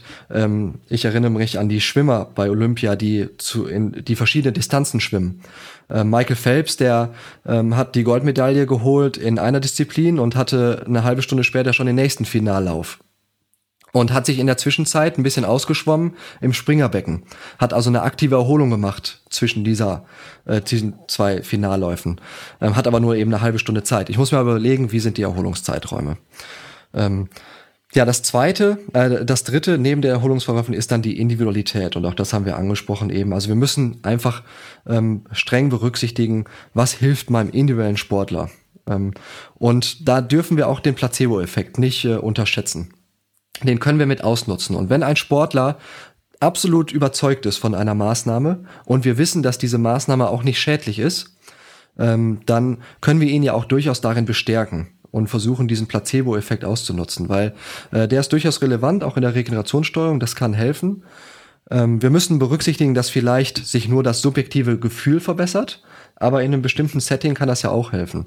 Und wenn Per Mertesacker, der damals gesagt hat, ich gehe jetzt erstmal drei Tage in die Eistonne, vielleicht nicht wirklich schneller äh, seinen Muskelkater oder seine Muskeldestruktion reduziert hat, sich dadurch aber einfach besser gefühlt hat und überzeugt war, äh, nach dem Algerien-Spiel äh, werde ich jetzt gegen Frankreich viel besser spielen. Ähm, okay, dann ist es doch super ähm, und ich bestärke ihn da drin. Also das sind die drei Dinge äh, die es zu berücksichtigen gilt, ähm, diese zwei Ebenen. Und dann äh, ähm, gilt natürlich die äh, ganz häufig ähm, oder ganz häufig wird die Frage gestellt, ja, was mache ich denn jetzt nach einer Belastung ganz allgemein? Was sind denn jetzt zu bestimmten Zeitpunkten nach einer Belastung die besten Applikationszeitpunkte? Und ähm, auch da gibt es so eine ganz gute allgemeine Richtlinie. Ähm, nach einer Belastung geht es eher darum, ähm, Muskeldestruktion beziehungsweise die ist ja eigentlich schon da, aber die Entzündung, die entsteht, äh, die zu reduzieren, das schaffe ich durch Kälte. Also kurzfristig nach der Belastung eher Kälte und Essen natürlich. Also Energiespeicher wieder ausfüllen und Flüssigkeitshaushalt ähm, wieder ausgleichen. Also trinken, essen, Kälte ist so das, was man unmittelbar nach der Belastung macht. Plus dann in der Folgezeit Kompression, weil Kompression kann durchaus auch unterstützen, ähm, wenn es darum geht, Ödembildung zu verhindern bei Muskeldestruktion.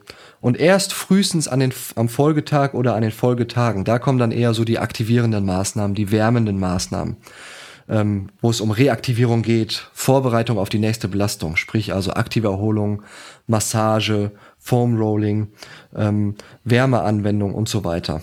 Also das ist vielleicht so eine Art Faustformel, die eigentlich in ganz, ganz vielen Sportarten so gilt.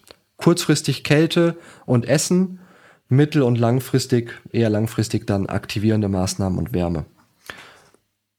Okay. Zwischendurch schlafen. ja, genau, also schlafen natürlich nicht vergessen.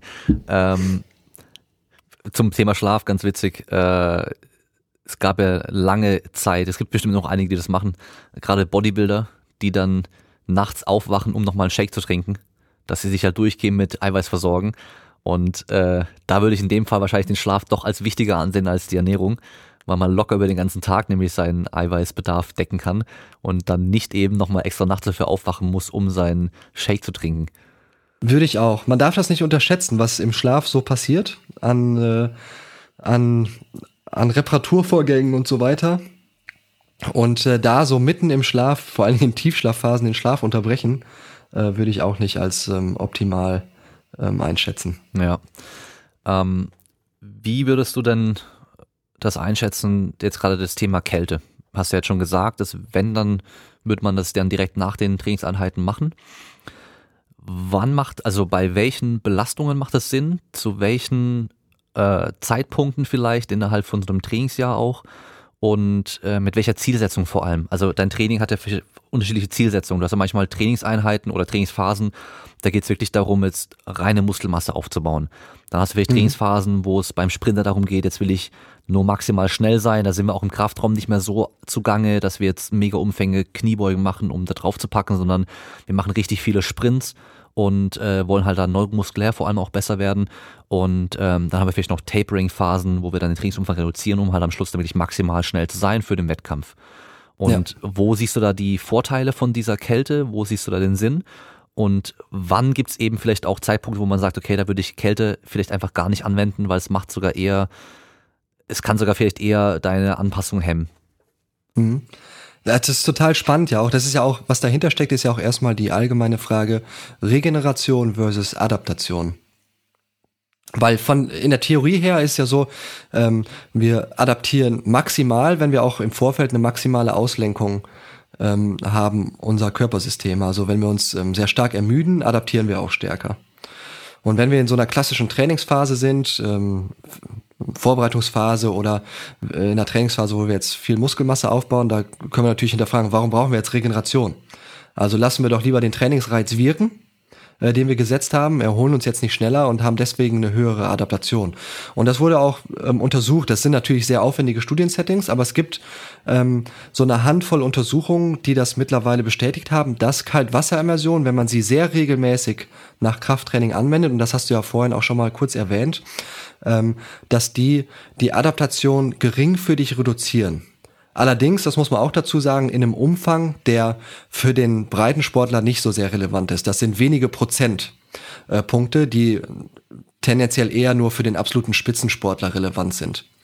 Aber nichtsdestotrotz, ich würde auch sagen, ähm, wenn ich jetzt in einer ausschließlich Trainingsphase bin, wo ich jetzt keine Leistung bringen muss, wo es wirklich nur um Adaptation geht, da würde ich sagen, im Bereich Krafttraining lasse ich Kälte eher weg und lasse den Trainingsreiz wirken.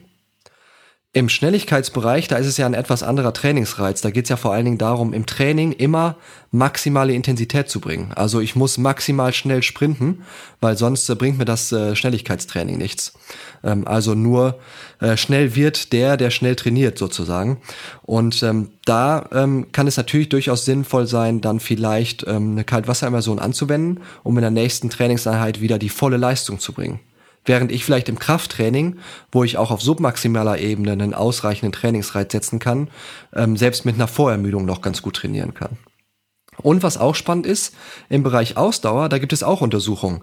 Kaltwasserimmersion zum Beispiel versus Adaptation. Und da scheint es genau umgekehrt zu sein. Ähm, insbesondere wenn ich ähm, ein Ausdauer-Trainingslager zum Beispiel mache in relativ heißen Bedingungen, da führt eine regelmäßige Anwendung der Kaltwasserimmersion eher zu einer Verstärkung der Anpassung. Ähm, vermutlich deshalb, weil die Trainingseffizienz oder die, die, ähm, ja, die Trainingseffizienz letztendlich steigt, ähm, weil ich ähm, mich einfach besser erholt in die nächste Trainingseinheit begebe und dementsprechend in der nächsten Trainingseinheit wieder eine bessere Leistung bringen kann. Ähm, und äh, das ist ganz spannend auf jeden Fall. Spannende Frage. Also wir müssen ein bisschen unterscheiden, ist das Ziel jetzt zum Beispiel eher Kraft oder eher Ausdauer? Kraft würde ich sagen eher nein. Bei Ausdauer eher ja. Und bei Schnelligkeit würde ich auch eher ähm, ja sagen, weil wir auch da eine sehr hohe äh, Trainings, äh, Trainingsintensität brauchen einfach und eine sehr hohe Trainingsmotivation auch. Hm. Im Optimalfall würde man äh, mehrere Trainingsphasen haben, wo man sowas dann mal mit reinnehmen kann und einmal eben dann nicht reinnimmt, um halt vergleichen zu können ähm, mit dem ganzen Monitoring, was man dann eh macht, um halt also sei es dann irgendwie der, der, der, der Sprung vor jeder Trainingseinheit zum Gucken, okay, immer wenn ich am nächsten Tag, also nach dem Training irgendwie meine Kaltwasserimmersion gemacht habe, dann ist meine Sprungleistung am nächsten Tag tendenziell ein bisschen höher, als wenn ich es nicht gemacht habe. Dass Zum man wirklich Beispiel. auch dann quantifizieren kann, okay, bei mir bringt's was oder auch nicht. Ja. Weil das ist dann der Auf Unterschied, Fall, dann, dass ja. es halt bei manchen Leuten eben scheinbar stärkere oder geringere Effekte dann hat.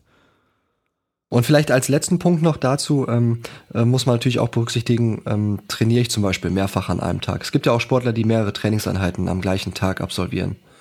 Und wenn zwischen den Trainingseinheiten relativ wenig Pause liegt, also meinetwegen nur zwei Stunden oder drei Stunden, dann ist auch eine Kaltwasserimmersion für diese kurze Pause eher kontrainduziert, ähm, weil die äh, doch auch dazu zu einem Entspannungszustand führt ähm, ähm, in der Zeit und ich ja eigentlich ein gewisses Aktivitätsniveau noch ähm, aufrechterhalten will, um auch noch mit Volldampf in die zweite Trainingseinheit des Tages zu starten. Also das muss dann auch noch so ein bisschen mit berücksichtigt werden bei den Sportlern, die wirklich auch mehrmals am Tag ähm, ähm, ähm Sport treiben oder ähm, mehrmals am Tag trainieren. Ähm, da sollte dann auch eine Kaltwasserimmersion eher nicht gemacht werden zwischen den Einheiten. Mhm.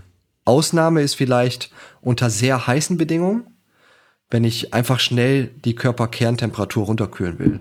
Dann kann ich durchaus auch mal kurz in die Tonne hüpfen, dann sollte ich es aber eben nicht so ähm, ähm, lang machen, wie ich es eigentlich klassischerweise machen. So ein Standardprotokoll sind ja 15 Minuten bei 10 bis 15 Grad. Das ist ja so das Protokoll, was sich am effizientesten herausgestellt hat aktuell. Äh, zumindest wenn es um, um Muskelkater zum Beispiel geht. Ähm, da ähm, sollte ich dann, wenn es jetzt nur darum geht, Körperkerntemperatur so ein bisschen runterzubringen, dann deutlich kürzer rein, reingehen. Mhm. Und dann reicht er wahrscheinlich auch eben nicht ganz so kalt. wenn es Ja. wirklich nur darum geht. Genau. Ja. Kalte Dusche ist dann auch gut. Ja.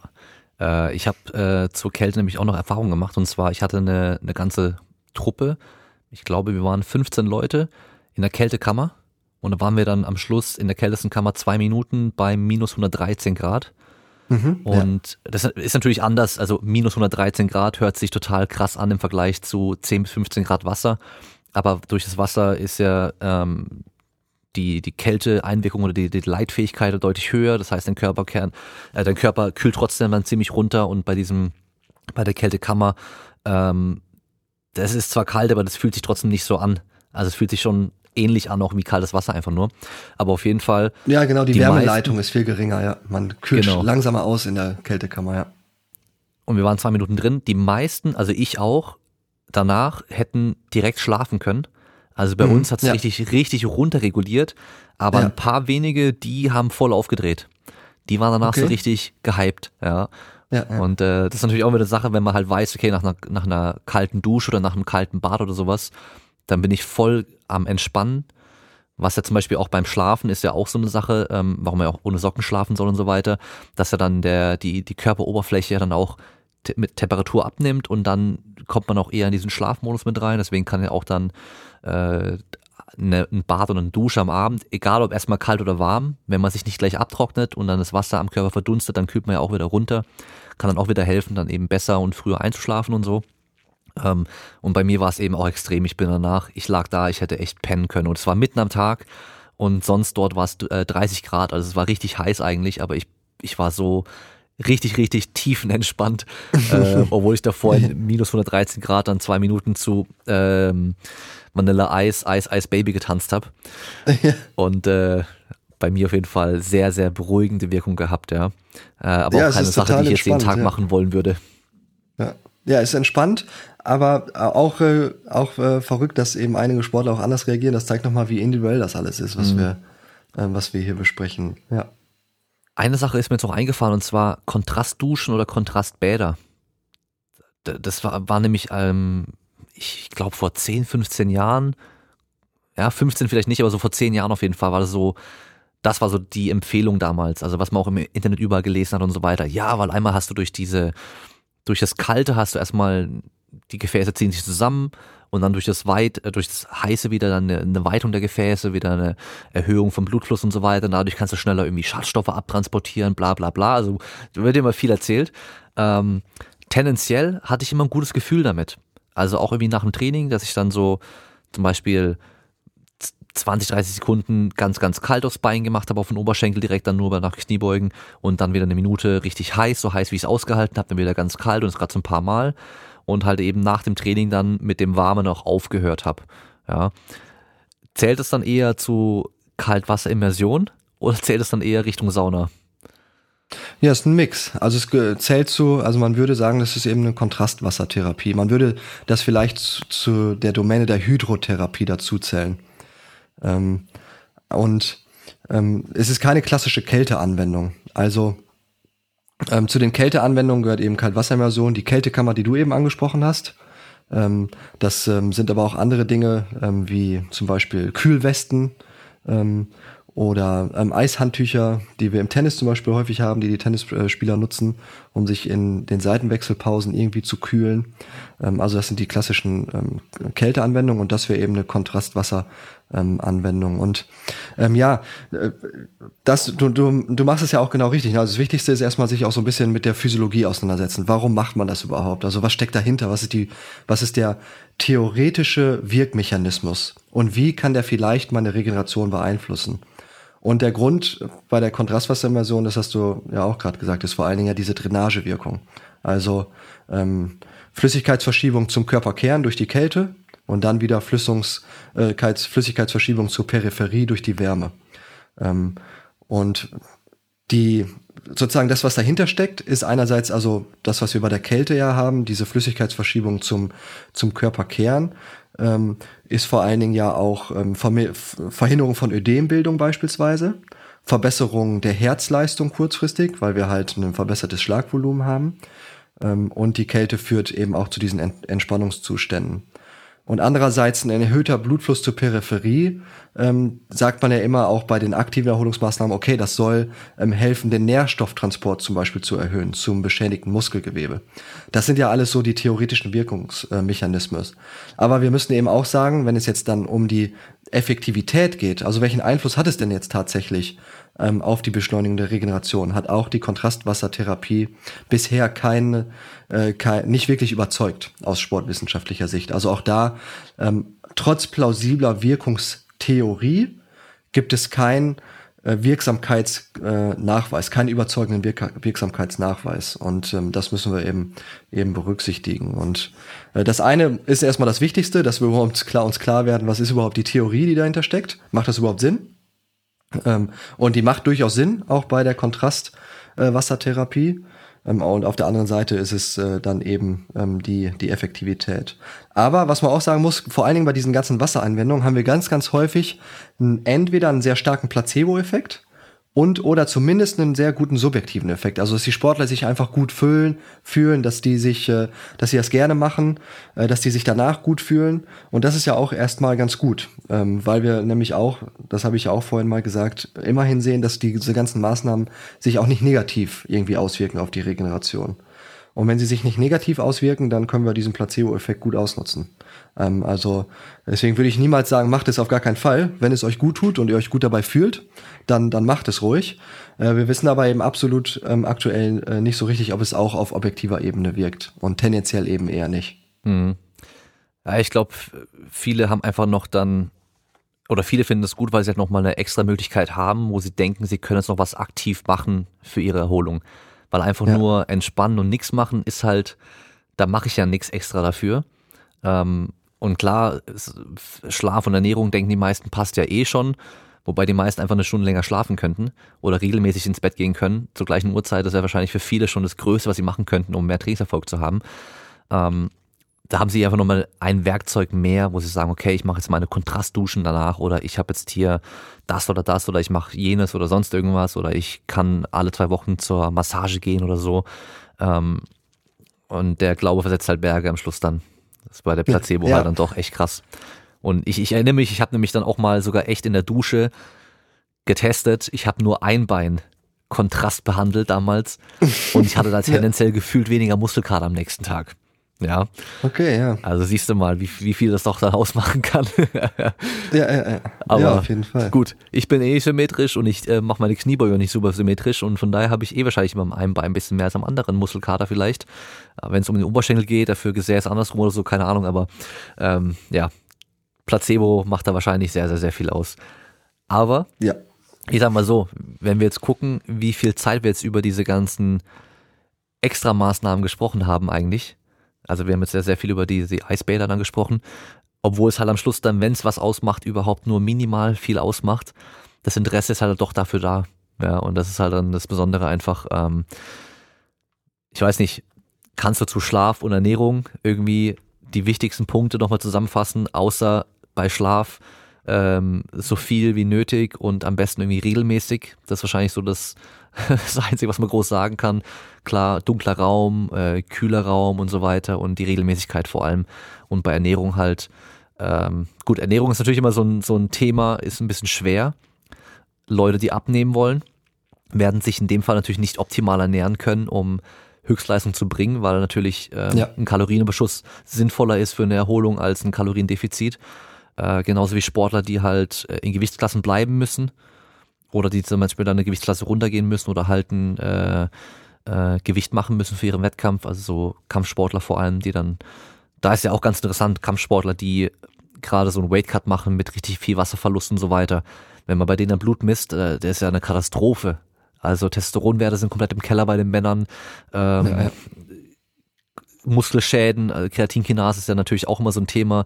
Leute, die ein großes äh, Blutbild gemacht bekommen, äh, sagen dann einem so, hey, äh, bei mir war der CK-Wert, äh, ist durch die Decke geschossen irgendwie. Und dann frage ich ja, hast du an dem Tag oder am Tag davor irgendwie krass viel trainiert?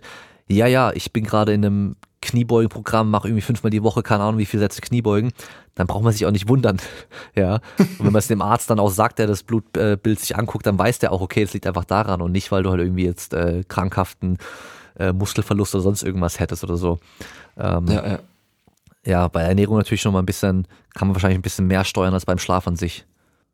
Also ähm, erstmal ähm, muss man ja auch sagen, wir erholen uns sowieso, ne? ohne, ähm, ohne dass wir jetzt auch irgendwelche der anderen Maßnahmen, die wir jetzt eben besprochen haben, ähm, anwenden. Ähm, man darf das nicht vergessen. Also äh, wir erholen uns ja sowieso, so oder so. Ähm, wir erholen uns nicht nur, wenn wir in die Tonne, Eistonne springen. Äh, das ist ja schon mal äh, ganz gut. Und wir erholen uns dann eben auch, wenn wir so äh, individuell naive Erholungsstrategien machen, die manchmal ja auch ähm, durchaus äh, wirksam sind und sinnvoll sind. Ähm, ja, wenn es um Schlaf geht, das sind eigentlich die ganz klassischen allgemeinen Empfehlungen. Also natürlich ein einigermaßen dunkler und vor allen Dingen ruhiger Raum, ähm, eine gewisse Routine, also feste Einschlafzeiten, feste zu Bett Zeiten, wenn das denn er, äh, möglich ist. Gerade im Spitzensport, wenn wir viel reisen, ist das ja noch eine viel größere Herausforderung, das Schlafmanagement. Da kommt der Jetlag dazu, da kommen lange Reisen dazu, da kommen äh, Gruppenzimmer dazu, also wir sind da nicht alleine vielleicht auf dem Zimmer.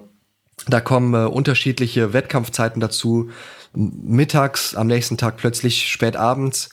Ähm, also äh, das ist natürlich dann kompliziert. Aber prinzipiell gilt möglichst ähm, feste und ähm, ähm, gleichbleibende zu Bett geh oder Einschlafzeiten. Wie gesagt, ruhiges Zimmer, äh, dunkles Zimmer und ähm, bestimmte Dinge, ähm, die ja auch mittlerweile fast schon ähm, Konsens sind, ähm, die, die ja auch so in den Medien rumschwirren. Also ähm, natürlich ähm, viel Zeit am Smartphone abends ähm, macht es dann vielen schwieriger, auch einzuschlafen. Also, dass man da versucht, irgendwie natürlich auch solche Dinge zu, zu reduzieren. Wenn ich jetzt ähm, sage, ich möchte um 10 Uhr schlafen, dann ähm, versuche ich nicht noch von 9 bis 10 eine Stunde komplett am Smartphone zu sein. Ähm, und wer Schlafprobleme äh, hat, aus meiner Sicht hilft immer gut dann ein Buch in die Hand. Äh, dann, äh, das fällt einem dann schon noch ein paar Minuten aufs Gesicht ganz schnell. Das hilft beim Einschlafen. Also das sind die Dinge. Jeder hat im Übrigen auch einen etwas anderen Schlafrhythmus natürlich. Ne? Es gibt ja die Frühaufspäter, äh, Frühaufsteher, die, die Spätaufsteher, also diejenigen, äh die ähm, eher so die Nachtmenschen sind und eher die Morgenmenschen. Das muss man dann mit berücksichtigen im besten Fall, also die Chronobiologie. Ähm, und da muss jeder so ein bisschen seine eigene Routine finden. Ähm, im, im, Im besten Fall. Und zur Ernährung, ähm, das ist natürlich ähm, sehr, sehr schwierig und sehr komplex. Was mir aber so ein bisschen aus Regenerationssicht am Herzen liegt, ist äh, der Aspekt einer äh, Kohlenhydrate. Kohlenhydrate sind in vielen Bereichen ja so ein bisschen verteufelt worden in den letzten Jahren. Ähm, aber gerade im Spitzensport, gerade bei hohen Trainingsumfängen, wir brauchen Kohlenhydrate, weil das sind nun mal die Energielieferanten im Wesentlichen. Vor allen Dingen dann, wenn wir intensiv trainieren. Und ohne eine angemessene Kohlenhydratzufuhr schaffen wir das nicht äh, wie soll das funktionieren? Ne, das sind nun mal unsere Energielieferanten. Also ähm, müssen wir vor allen Dingen zum Beispiel in den Sportspielen nach einem Fußballspiel ausreichend Kohlenhydrate zuführen. Ich weiß, die viele Fußballer, die äh, wollen natürlich ein Sixpack haben, äh, das man gut sieht, äh, weil die dann auch das Trikot tauschen, aber die brauchen halt auch ihre Kohlenhydrate, um äh, diese Umfänge zu fahren. Und natürlich eine angemessene Eiweißzufuhr ist auch wichtig. Und am Ende würde ich sagen, eben, ähm, wenn ich mich angemessen vollwertig ernähre, dann ist auch gar nicht unbedingt eine Supplementation erforderlich ähm, selbst im Leistungssport nicht, aber das erfordert eben ähm, wirklich auch eine gewisse ähm, Auseinandersetzung mit dem Thema und wirklich eine, eine vollwertige Ernährung. Wer, wer schafft das schon, wenn man sich kritisch hinterfragt, sich wirklich vollwertig ähm, zu ernähren? Und deswegen macht natürlich durchaus in einigen Bereichen auch eine Supplementation Sinn. Ähm, aber das sind vielleicht so die Kernmessages, ohne da jetzt zu tief einzusteigen. Also aus Regenerationssicht, insbesondere im Leistungssport, auf gar keinen Fall Kohlenhydrate verteufeln. Die sind sehr, sehr wichtig und eine angemessene Eiweißzufuhr. Und das schaffe ich eigentlich durch eine, eine vollwertige, vernünftige Ernährung äh, ganz gut. Was die Kohlenhydrate angeht, wo ich es am wenigsten verstehen kann, warum sich da dieses Low Carb oder Paleo und sowas durchgesetzt hat, ist CrossFit. Das ist, das ist so die ja, Belastung die, die, schlechthin, wo man sagt, da sind Kohlenhydrate ja. einfach das Beste, was du machen kannst. Und wenn du dir die ja. CrossFit Games anschaust, wie viele Einheiten die am Tag da machen müssen, über Tage hinweg, und es da echt noch welche gibt, die dann versuchen, das irgendwie Low Carb zu machen, das ist doch einfach nur bescheuert. Also das ist wirklich, da, da hat jemand, der sich irgendwie mit Physiologie so ein bisschen mal befasst hat, nicht mal reingeschaut und gedacht so, hm, ja, das macht Sinn, ich mache hier einfach keine Kohlenhydrate dazu. Ähm, naja. Ja. Also ich meine, wenn die, wenn die ihren Wettkampf, wenn die ihren Wettkampf im GA1-Bereich machen, im Grundlagenausdauerbereich, okay, aber die sind da so am Anschlag das im CrossFit. Ist, ja. Also die ähm, verbrennen da so viel Kohlenhydrate, die müssen auch irgendwie wieder reinkommen. Also mhm.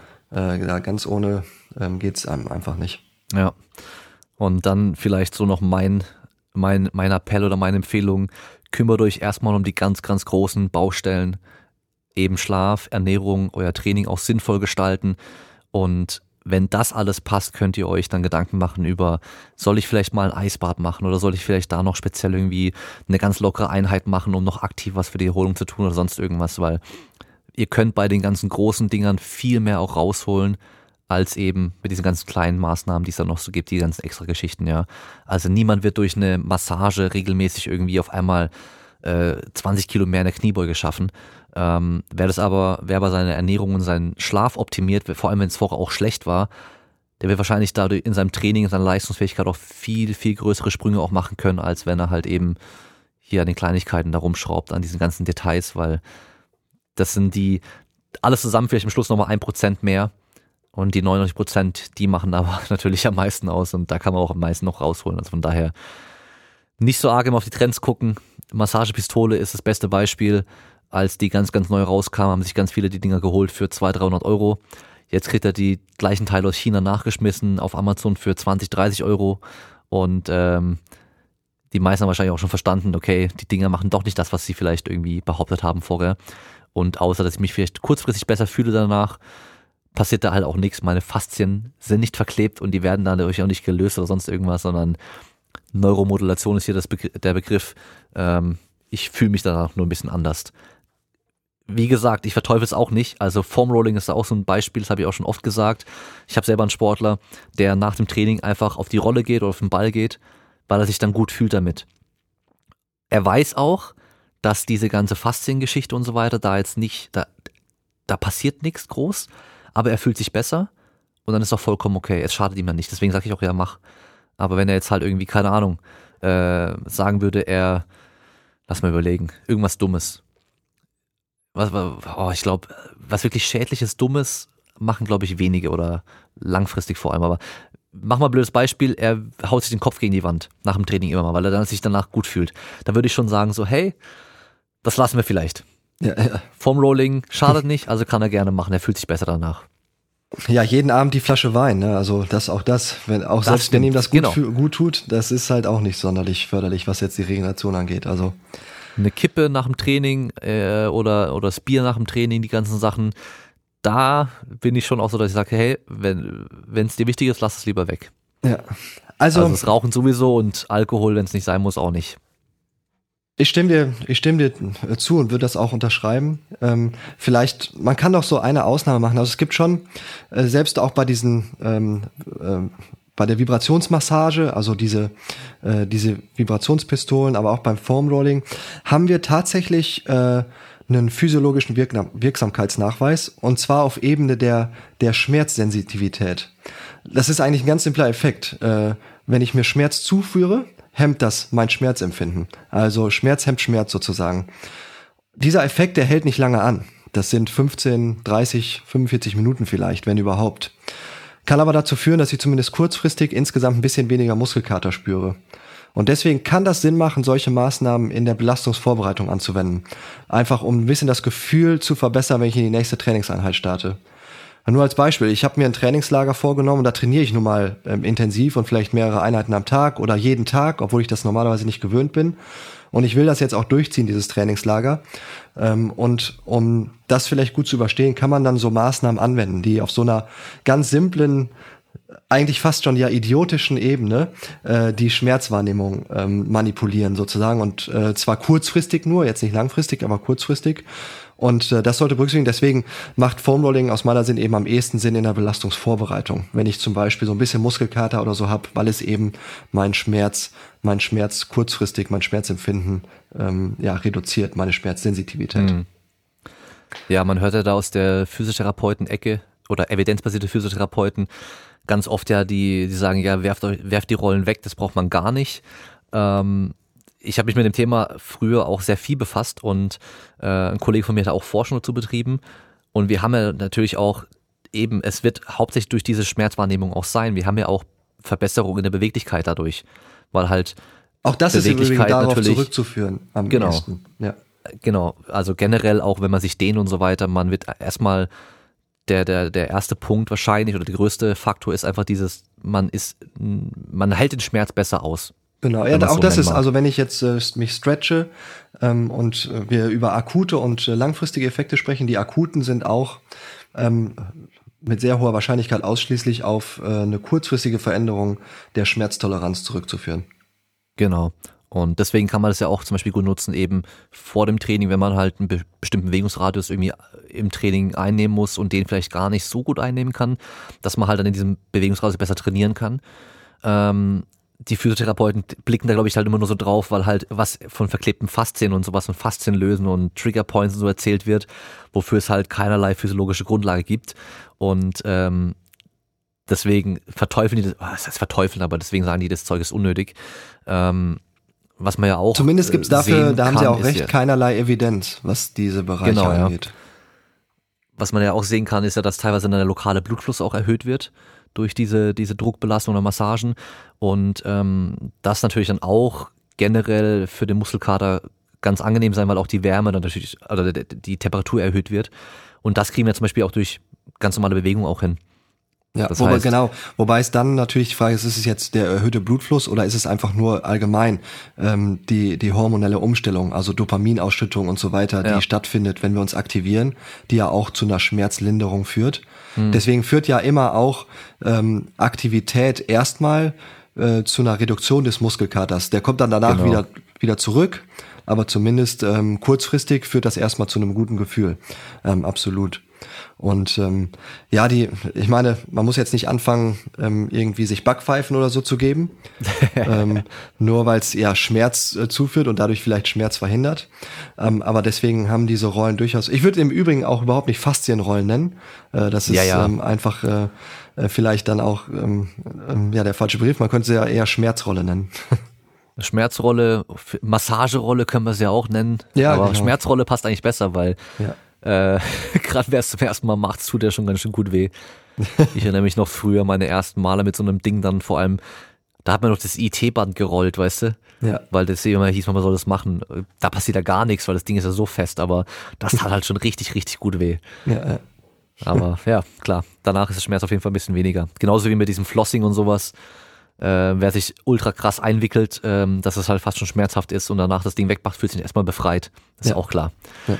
Also ist wie mit einer Zwangsweste. Aber ja, auf jeden Fall ähm, sehr, sehr interessant.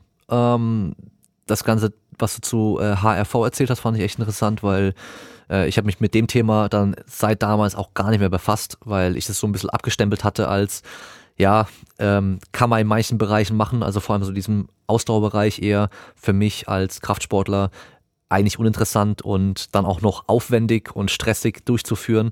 Ähm, deswegen auch interessant, auch nochmal was zu hören und dann auch eben vor allem, dass man in vielen Fällen einfach nur den, den Ruhepuls oder den, den Tagespuls vielleicht auch nur messen kann und da schon sehr viele Rückschlüsse auch draus ziehen kann. Und ähm, zum Schluss bekommt mein Gast immer noch mal das Wort. Du hast ein paar tausend Zuhörer, du kannst sagen, was du willst. Und falls dir nichts einfällt, was noch interessant wäre, kannst du einfach nur mal an deine Karriere zurückdenken, vielleicht als Sportler selbst oder eben auch als Studienbeginner. Was hättest du dir damals mit auf den Weg gegeben mit dem Wissen von heute? Also ähm, erstmal natürlich, äh, ähm, Damien, vielen Dank für die Einladung hier. Ähm, hat mir viel Spaß gemacht. Ähm, ich ende ähm, oder beende eigentlich immer ganz gerne natürlich ähm, so etwas, so ein Gespräch auch mit ein paar Infos, was so auch nochmal Literatur oder Quellengrundlage angeht, weil all mhm. das, was ich jetzt hier ähm, auch berichte, das ist ja, habe ich mir auch nicht nur alles ausgedacht, sondern ich äh, bereite mich ja auch vor ähm, auf solche Gespräche und das ist ja auch sicherlich ähm, interessant für alle Zuhörer. Also ähm, für alle, die sich ähm, vielleicht auch nochmal mit dem Thema ein bisschen intensiver auseinandersetzen möchten, ähm, kann ich einige äh, Dinge empfehlen, die du sicher auch in, den, in die Show Notes packen kannst. Ja. Ähm, wir haben ähm, im Rahmen dieses Forschungsprojekts ähm, Regenerationsmanagement im Spitzensport, das wie gesagt vom Bundesinstitut für Sportwissenschaft seit 2012 gefördert wird, zwei Broschüren erstellt, die diese Ergebnisse, die wir auch oder die ich jetzt auch im Rahmen dieses Gesprächs berichtet haben, nochmal ganz gut zusammenfassen. Die Broschüren, ähm, die findet man genau unter dem Titel, einfach bei Google eingeben, die stehen da zum kostenlosen Download zur Verfügung, aber wie gesagt, ansonsten packen wir, denke ich, die Links oder du ähm, die Links einfach auch in die Show Notes. Ansonsten ähm, gibt es äh, äh, noch ein ähm, ganz gutes äh, Lehrbuch, Trainingswissenschaft für die Sportpraxis, das ähm, in den letzten Jahren bei uns in Bochum entstanden ist, wo ich auch Teile, Buchkapitel äh, beisteuern durfte, wo es auch ähm, in einem Kapitel nur um Regenerationsmanagement und Sporternährung geht und in einem zweiten Kapitel um Athletikmonitoring. Und für die wirklich ähm, Interessierten und Motivierten ähm, gibt es natürlich ähm, sehr, sehr gute Literatur bei Human Kinetics, ein sehr angesehener Verlag. Ähm, das sind dann englischsprachige Bücher.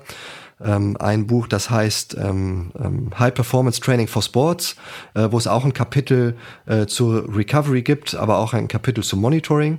Und es gibt auch ein reines Monitoring und ein reines Recovery-Buch, äh, Recovery for Performance in Sports, äh, das ähm, auch bei Human Kinetics verlegt wurde. Und wie gesagt, ein reines Monitoring-Buch bei Human Kinetics verbuch, ähm, verlegt. Also ähm, Lehrbücher, die sehr, sehr gut und sehr kompakt diese Themen auch nochmal zusammenfassen und vor allen Dingen auch so den aktuellen Stand ähm, der Wissenschaft zusammenfassen. Ähm, das so ein bisschen als, als Literaturhinweis. Und ja, viel mehr bleibt mir gar nichts übrig. Ich rede gar nicht so gerne über mich. Also viel wichtiger sind ja die Informationen, wo ihr die Informationen herbekommt und alle, die natürlich auch mich äh, kontaktieren wollen und ähm, Fragen zu bestimmten Dingen haben, können sich gerne melden. Ähm, einfach meinen Namen googeln, dann findet ihr die Kontaktdaten über die IST Hochschule. Ähm, schreibt mir eine Mail. Ähm, könnt mich auch gerne im Büro anrufen. Ähm, ähm, bin für, äh, hab immer Zeit, also kein Problem. Sind in diesen Broschüren auch diese ähm, acht Punkte, diese Skala, wo du vorhin ähm, angesprochen hattest? Ja, die, ähm, genau, der, ähm, die, ähm, die Kurzskala Erholung und Beanspruchung, die mhm. ist in diesen Broschüren auch hinterlegt. Ähm, und wer dann nochmal genau reingucken will, in diesen Broschüren steht dann auch nochmal genau der Literaturhinweis ähm, zu dem Manual, zu diesem Kurzskala. Da gibt es auch ein eigenes Manual zu. Ähm, und letztendlich, wer Kurzskala Erholung und Beanspruchung bei Google eingibt, der findet, äh, bin ich mir relativ sicher, auch direkt die PDF-File dazu, äh, wer das nutzen möchte. Oder zumindest die Items äh, mit der Likert-Skala. Und ähm, der kann das dann direkt nutzen auch für sich, wenn er will. Ja, weil ich glaube, das war nämlich, habe ich, als du es vorhin erzählt hast, direkt gedacht, okay, das muss ich noch fragen, weil da werden bestimmt viele jetzt reinhören und äh, sagen, okay, das interessiert mich, das will ich mir mal angucken, diese, diese Punkte, ähm, ob ich die für mich selber auch nutzen kann. Mhm. Sehr cool. Dann danke ich dir für deine Zeit. Hat äh, richtig Spaß gemacht, war sehr interessant und alle Zuhörer, wir hören uns wieder beim nächsten Mal und bis dahin bleibt stark. Ciao zusammen.